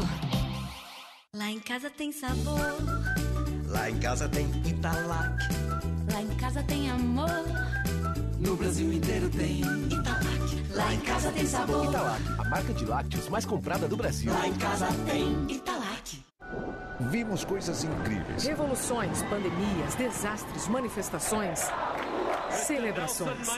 Momentos eternizados em velhas gravações e em novíssimo armazenamento digital. Nada importante foi ignorado por quem ouve a Bandeirantes. E nada vai se perder no tempo. Testemunhamos, Relatamos. trazemos os pontos de vista para o debate. Nossa hora é sempre o agora.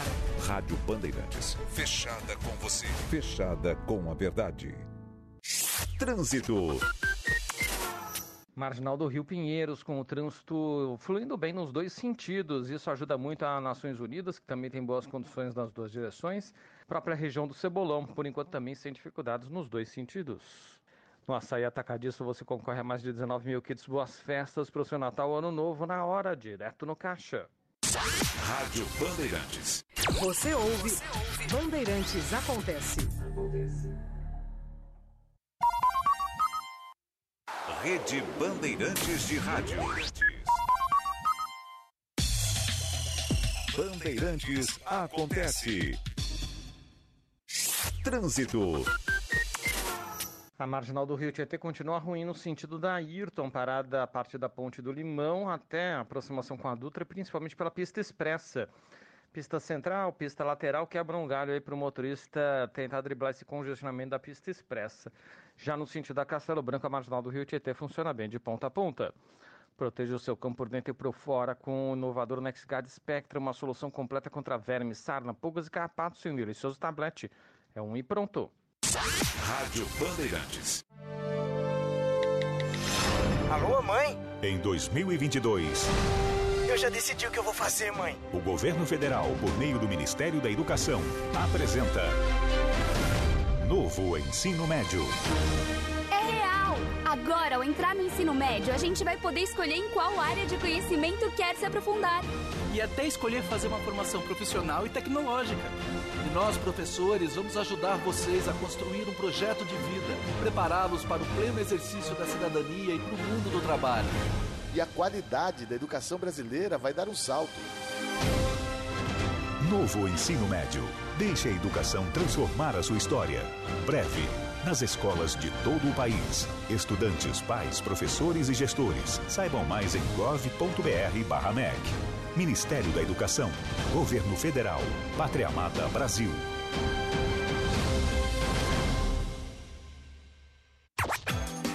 Brasil com Z pega os principais assuntos da semana e faz as relações com as experiências de outros países. Especialistas e correspondentes internacionais vêm para a mesa e tem ainda brasileiros pelo mundo que fazem a diferença.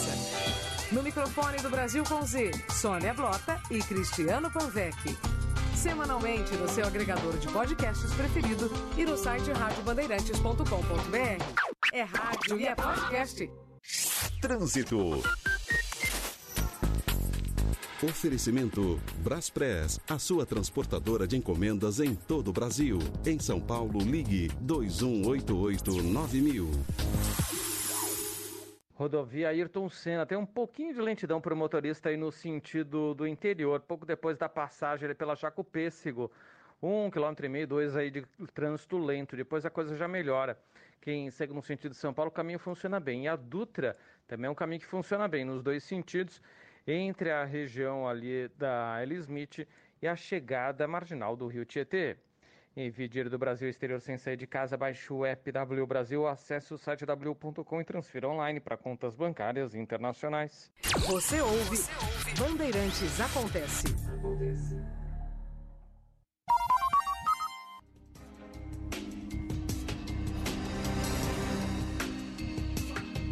volta. Esse aqui, você continua mandando mensagem pra gente no 11 99904 8756.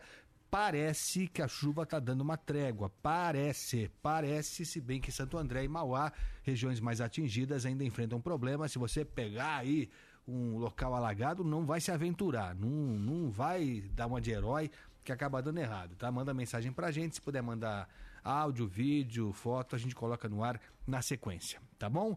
11:23 fala sobre educação.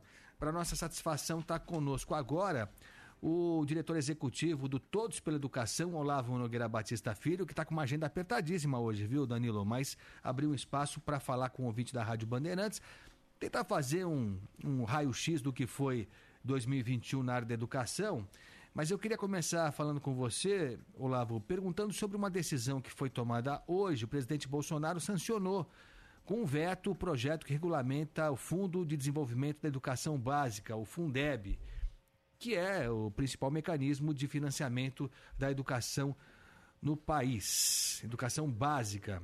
No país. E eu confesso que eu não entendi se eu fiquei feliz com esse veto. Vindo do governo federal, admito para você que eu vejo com preocupação, mas eu queria que você explicasse para a gente, porque esse veto, na verdade, ele impede que estados e municípios transfiram os recursos destinados ao Fundeb para contas próprias para contas próprias dos governos estaduais e municipais. E o governo federal diz que não, que ele quer que continue na Caixa e na, no Banco do Brasil, nas contas do governo, para ter mais controle, para eh, ter mais transparência. É isso que foi dito pelo governo federal.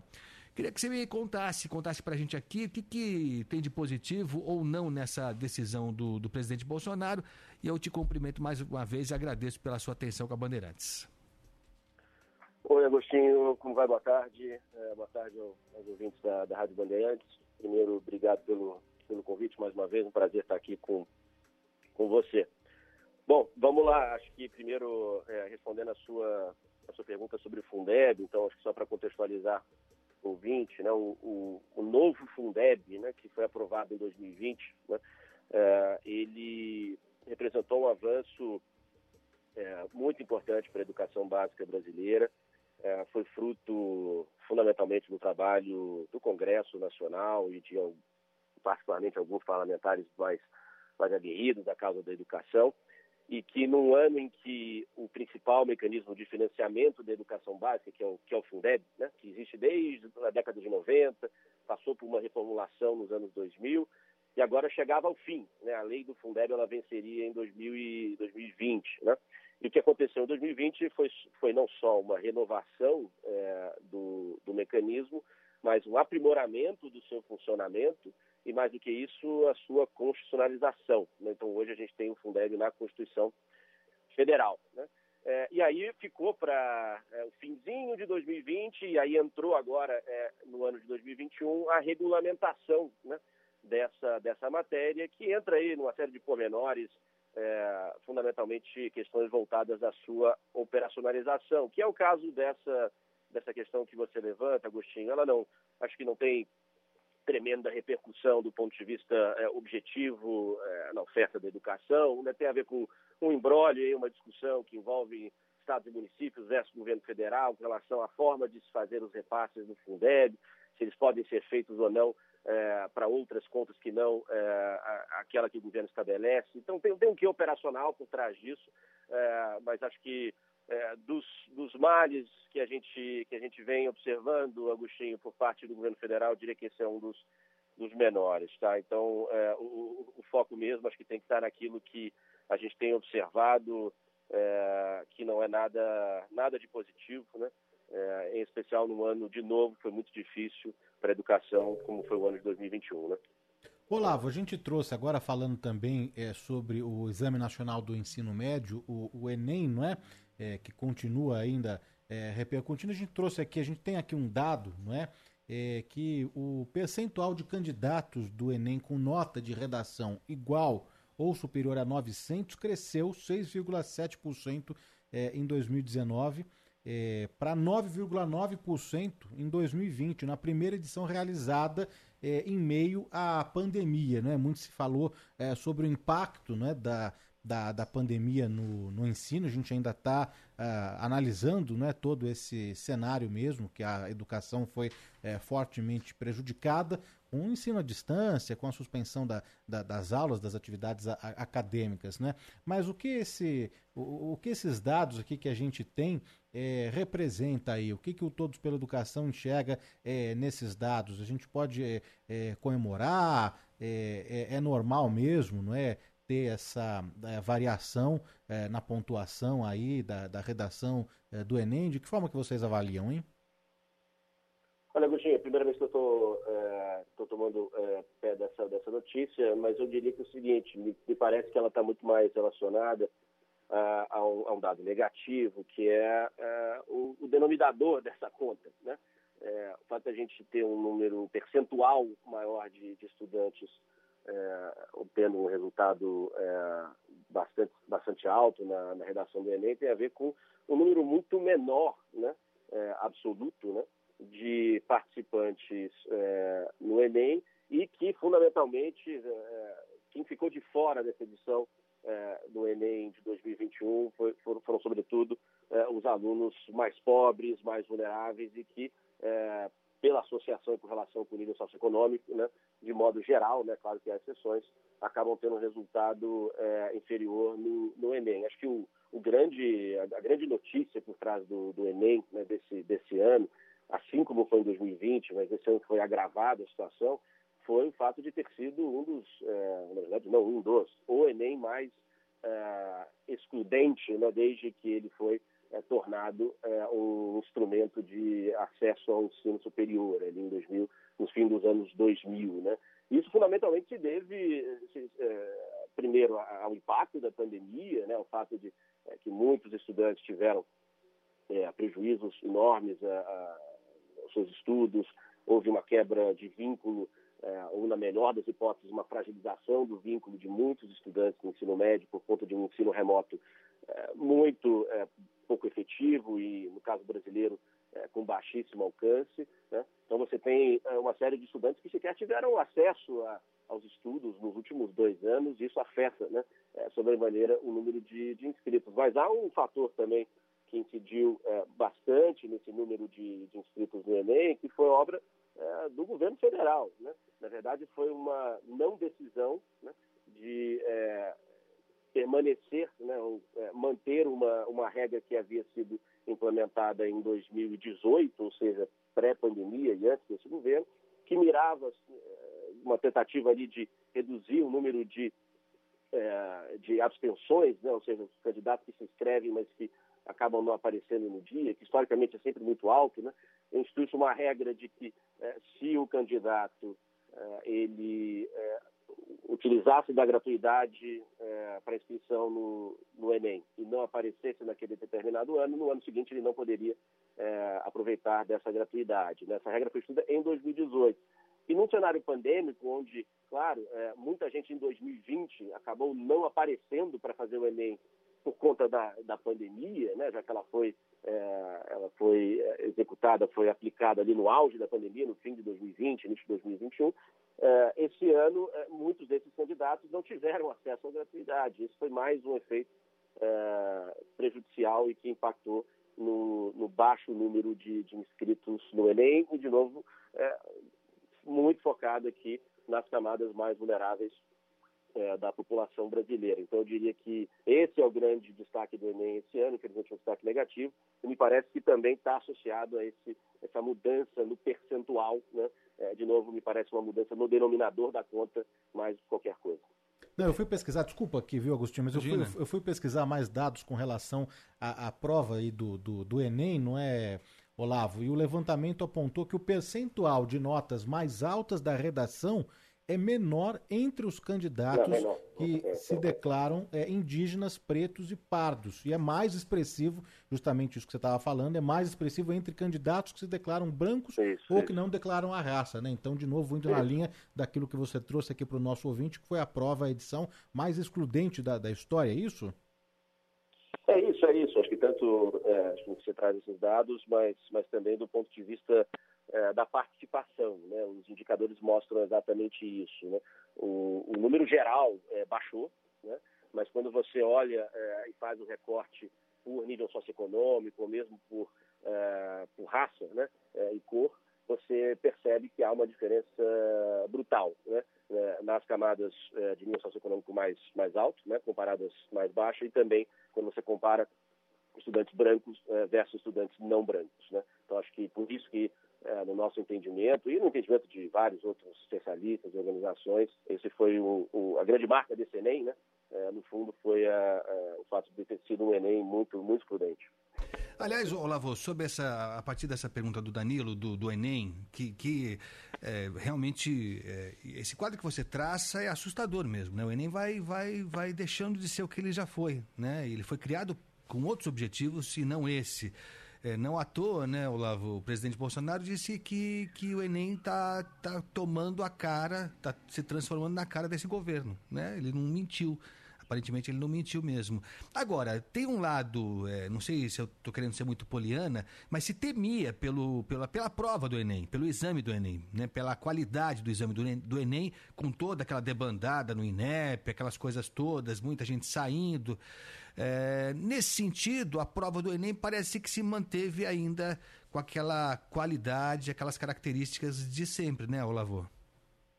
Acho que sim, acho que essa foi, acabou sendo uma, é, uma surpresa, é, não sei se surpresa é a melhor palavra, mas eu acho que um, um fato positivo, considerando toda a confusão é, que o governo criou ali nas, nas semanas que antecederam a realização do Enem. Né?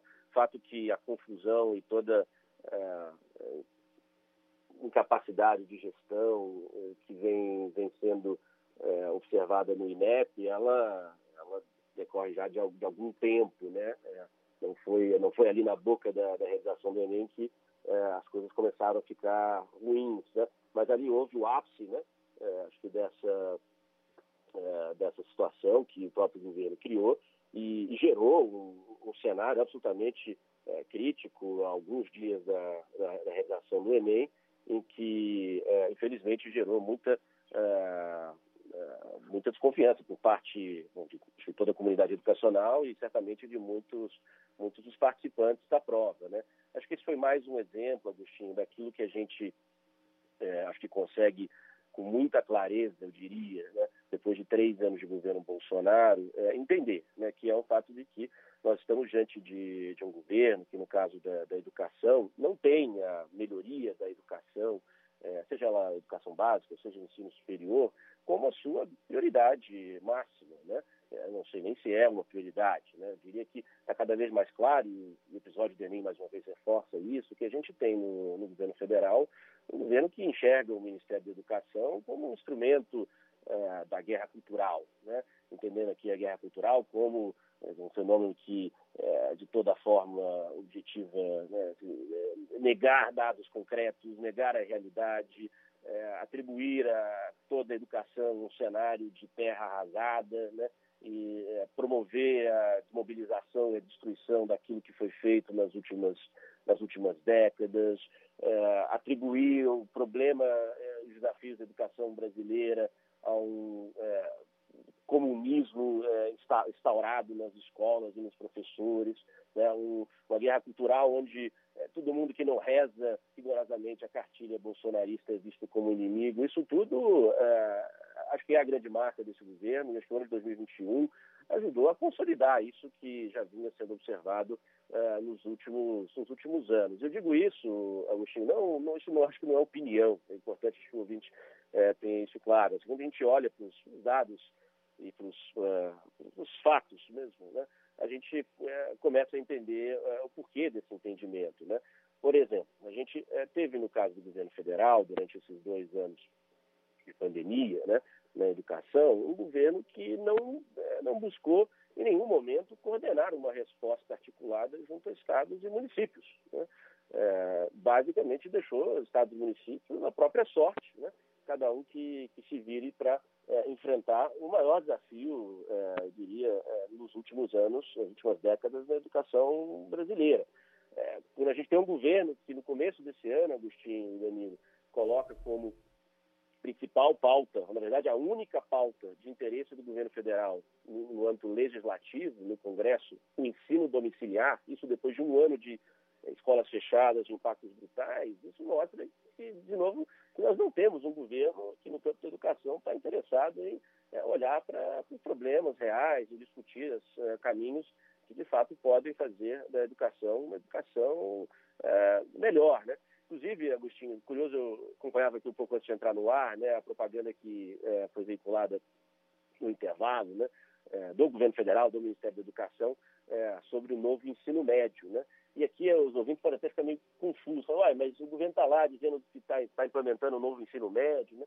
E essa é uma agenda que, na verdade, ela foi é, gestada pré-governo Bolsonaro, né? Foi o governo anterior que fez avançar esse, essa proposta de um novo modelo de ensino médio, né? É, em linha com aquilo que é, a experiência mundial é, aponta como, como ser o caminho. E foi uma agenda que, na verdade, ela saiu do Ministério da Educação, do domínio do Ministério da Educação, é, antes mesmo desse governo assumir. Né? Aí os estados começaram a partir de 2019 com muita dificuldade, a pandemia chegou, isso é, foi brutalmente impactado, começaram a implementar. Na medida que o governo vê que não tem mais volta, que a, a agenda vai andar, o que, que ele faz? Ele tenta puxar para si o, os louros do processo de implementação. E foi a mesma coisa, Agostinho, é, com o Fundeb, que a gente falava hoje no, no começo do, da nossa conversa.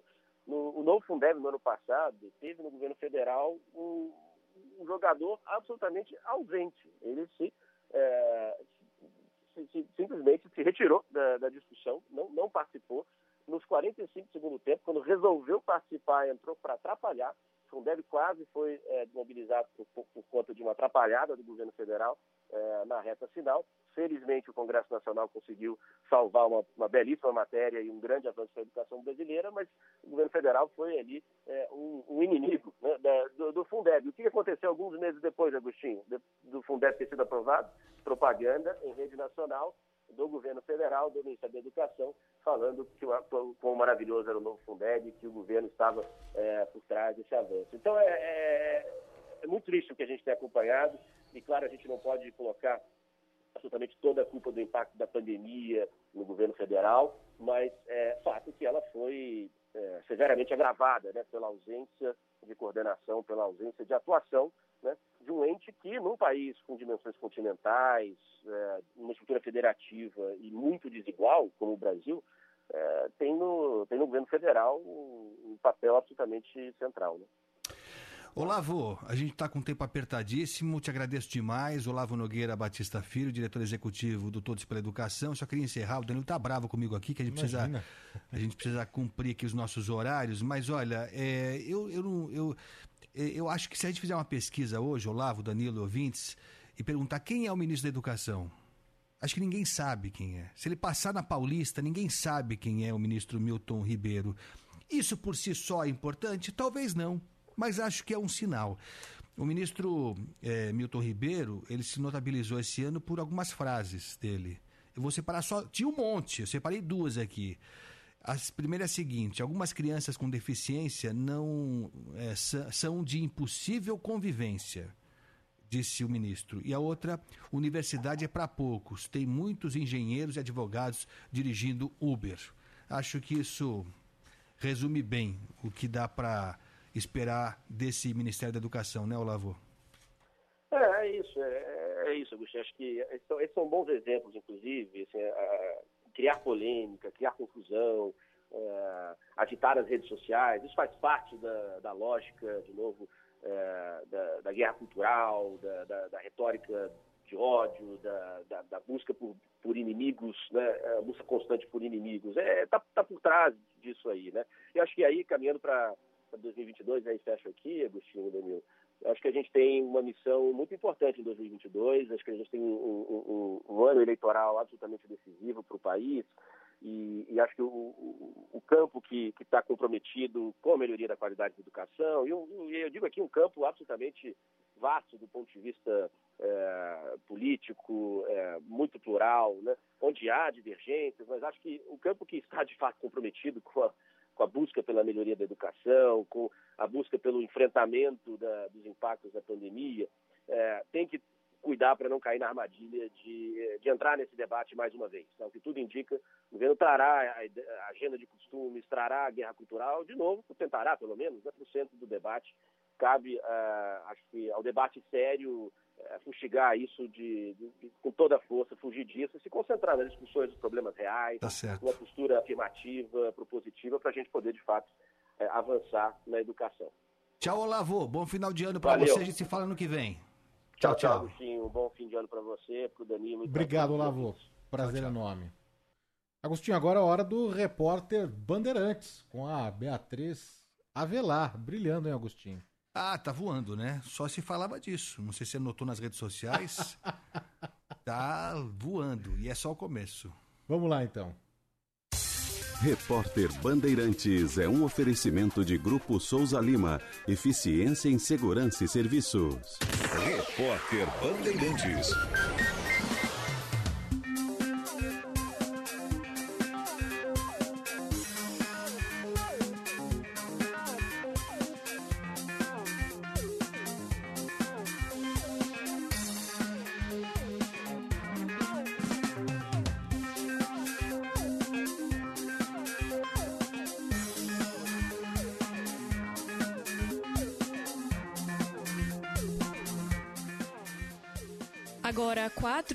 4h45.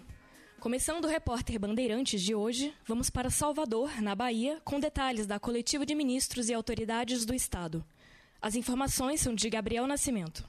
80 milhões de reais são liberados pela União para recuperar as rodovias federais que cortam a Bahia. O anúncio foi feito pela comitiva que visitou hoje pela manhã a cidade de Ilhéus, onde o governo do estado montou uma base de apoio. O secretário executivo do Ministério da Infraestrutura, Marcelo Sampaio, disse que a pasta está focada em resolver os problemas nas rodovias que podem dificultar o envio de ajuda aos mais de 470 mil afetados. A gente já fez esforço na, no quilômetro 750, na 101, no quilômetro 811, ali cabeceiras de rios também foram comprometidas então, o esforço do governo federal, do DENIT, o DENIT que a nossa homenagem ao DENIT, a PRF, que está 24 horas, 7 dias por semana, trabalhando de forma, desde o dia 5 de dezembro, nós, nós tivemos a primeira interrupção, tem trabalhado. A Bahia tem 37 trechos de rodovias afetadas pelas fortes chuvas deste mês de dezembro. O mundo registrou pela pri... O mundo registrou pela primeira vez mais de um milhão de casos de Covid-19 em um único dia. A apuração foi realizada por uma plataforma digital ligada à Universidade de Oxford. Os dados são coletados desde janeiro de 2020 e no último dia 27 de dezembro, a marca alcançou o recorde. O país com maior número de casos foram os Estados Unidos, com mais de 500 mil registrados.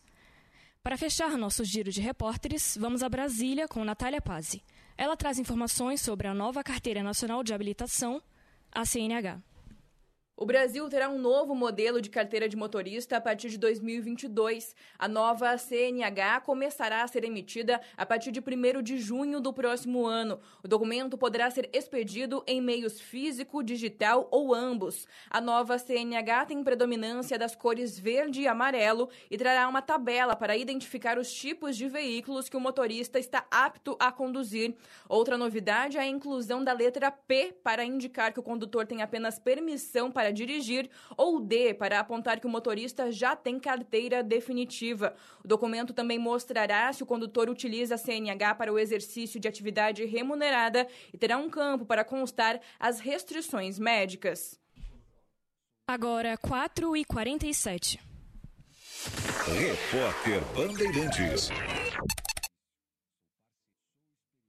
mas também moderno. Sou inovação, ação. Sou nacional e sou fundamental. Sou forte. Sou diversos serviços e o melhor custo-benefício. Sou parceria e credibilidade. Sou a sua tranquilidade. Souza Lima, uma empresa líder com diversos serviços para todas as empresas. Sou tudo o que o seu negócio precisa. Grupo Souza Lima. Gente cuidando de gente, sempre. Fios e cabos é com dos cabos. Nesta marca eu confio. Com dos cabos. Alta tecnologia em condutores de energia. É de primeira linha. É o número um em qualidade e preço justo. Não existe mais ninguém. Encontre com dos cabos na Elétrica PJ. Elétrica PJ 36499800 São Paulo. Fios e cabos é com dos cabos. Com dos cabos. Nesta marca eu confio. Rede Bandeirantes de Rádio. Bandeirantes acontece. Trânsito. O motorista pelo corredor norte-sul encontra ainda uma condição muito boa, viu? Nos dois sentidos, trânsito fluindo bem. Aproveite o caminho. Já a marginal do Rio Tietê ainda com lentidão no sentido da Ayrton, pela pista expressa, agora entre a região da Ponte do Limão e a passagem pela ponte da Vila Guilherme nesse pedacinho tente utilizar a pista central ou lateral. Promoção oficina de clássicos a cada 700 reais em serviço em uma concessionária Volkswagen. Concorra a um polo e ganhe uma caixa organizadora exclusiva autorizado pela Secap. Bandeirantes. O Prezão Mensal da Claro tem muita internet para você ficar sempre conectado. São 12 gigas de internet para trabalhar de onde estiver, estudar, aprender, se divertir nas redes sociais e curtir muito. Ainda tem WhatsApp ilimitado, mas é limitado mesmo, com ligações e videochamadas sem descontar da internet, para falar com todo mundo. Tudo isso por R$ 29,99 por 30 dias e com o primeiro 5G do Brasil. Prezão nele! Claro, você merece o novo. Trânsito. Oferecimento Braspress, a sua transportadora de encomendas em todo o Brasil. Em São Paulo, ligue 2188-9000. Fala agora do caminho pela Radial Leste. Funciona bem nos dois sentidos, viu? A ligação leste-oeste também, por enquanto, sem dificuldades. Quem utiliza o elevado, o Minhocão, também, por enquanto, encontra boas condições nos dois sentidos. Se o mundo mudou, sua história também pode mudar. Faça sua graduação EAD na Unisa. Nota máxima no MEC. Confira o polo mais próximo em unisa.br. EAD Unisa, agora a história é outra. Você ouve, Bandeirantes Acontece.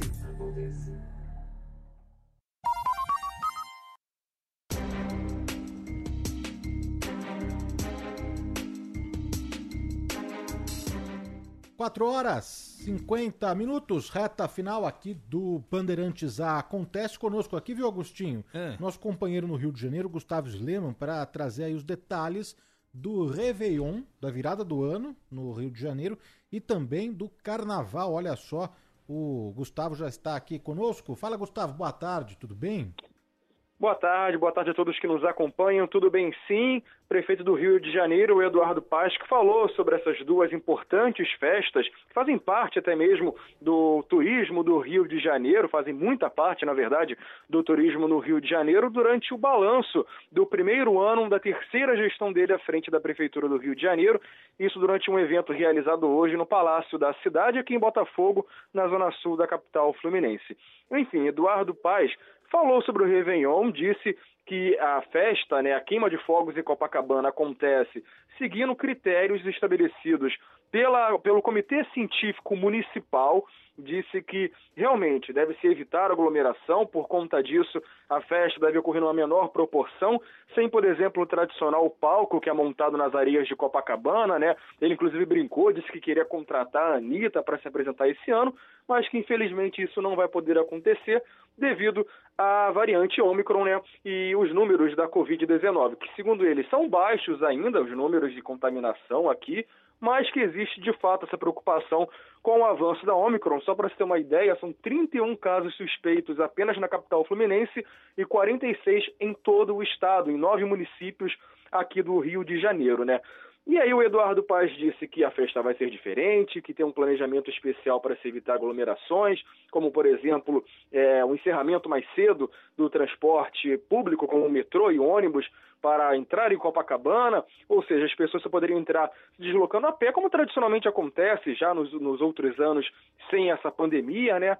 E também vai ocorrer uma espécie ali também de fiscalização por parte de guardas municipais, isso em Copacabana, que inclusive vai ter o reforço eh, na segurança pública com policiais militares utilizando pela primeira vez câmeras nas suas fardas, né?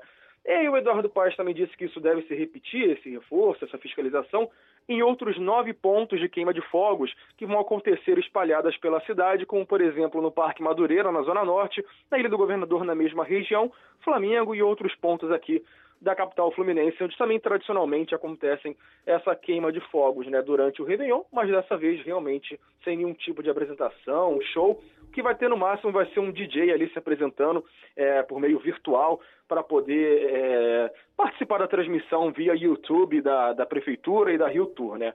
Sobre o carnaval, Eduardo Paz foi mais uma vez questionado sobre a preocupação, sobre riscos. Ele disse que ainda tem que monitorar os números é, da Covid-19 com calma, ainda que não tem como bater o martelo agora, esperar virar o ano, esperar é, ver se tem algum tipo de alteração é, potencial, alguma alteração grande em relação a essas estatísticas do, da Covid-19 na capital fluminense e também no estado, né, na região metropolitana, que fazem limite os municípios com a capital, né? E disse que já em janeiro vai ter uma reunião com representantes dos blocos de rua, que é a Sebastiana, que é uma organização que reúne diversos blocos de rua da zona sul do centro e também da zona oeste do Rio de Janeiro. Disse que vai conversar com o pessoal, lembrou que teve todo um trabalho elaborado pela própria Câmara Municipal, com ouvindo especialistas que montaram um relatório que balizava a realização de um carnaval chamado Seguro, dentro né, do, da, do contexto da pandemia, como, por exemplo, estabelecendo marcas de é, percentual de vacinação na população, que hoje já tem 93%. O comitê, inclusive, tinha estabelecido 80%, número mínimo, para que ocorresse esse carnaval chamado de seguro, né? Mas, enfim, Eduardo Paz voltou a defender que tem que ter carnaval, tem que ter Réveillon, já que ajudam a imagem da cidade, ajudam também a economia da capital, mas com todos os cuidados para evitar aglomerações, reconheceu que vai ser difícil é, evitar aglomerações durante o carnaval, até por conta da fiscalização, já que não é todo lugar que vai ser, por exemplo, uma Sapucaí, que você pode exigir o passaporte vacinal, um teste ali também na entrada. Bloco de rua meio difícil, ainda mais acontecendo no centro da cidade, que tem um acesso livre do transporte público, principalmente de trem e metrô, mas disse que ainda é necessário ter calma, mas também que não é para ter nenhum tipo de caça às bruxas em relação a essas duas festas. Legal, Gustavo Silman. Sleman. Sleman? Sleman. O que, que eu falei? Ah, qualquer coisa eu falei, qualquer coisa. Gustavo, abraço pra você, viu? Até mais. Valeu, Valeu, abração. Gustavo. Abração. Então vamos agora da, de Copacabana pro Gonzaga. É quase igual. O que é essa cara? É quase igual. O Rafael Batalha tá com a gente para falar sobre o que, Rafael? Boa tarde para você. Boa tarde, Agostinho, Danilo. Um abraço para o amigo e amiga ligados aqui no Bandeirantes Acontece. Pois é, casos de Covid confirmados em dois navios que atracaram aqui no Porto de Santos, um ontem e o outro no domingo, viu, Agostinho? Primeiro, o MSC Esplêndida, a MSC confirmou em nota agora há pouco que 20 pessoas que estavam dentro desse navio testaram positivo para Covid, sendo 15 passageiros e 5 tripulantes.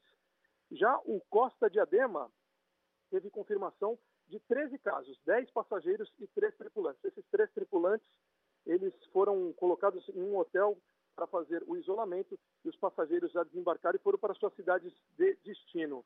De acordo ainda com a Agência Nacional de Vigilância Sanitária, os navios foram liberados depois de fazer uma desinfecção, em todos os cantos aí dos transatlânticos, Agostinho. Este navio Costa Diadema foi uma viagem inaugural dele, primeira viagem dele, saiu daqui do Porto de Santos no dia 20, em direção ao Nordeste, e no retorno, quando estava na Bahia, houve aí esses casos confirmados de Covid. A Anvisa ainda alerta, né, garante que todos os protocolos estão sendo realizados, como a testagem obrigatória de 10% de passageiros e tripulantes. A Costa confirmou em nota também, Agostinho, de que todos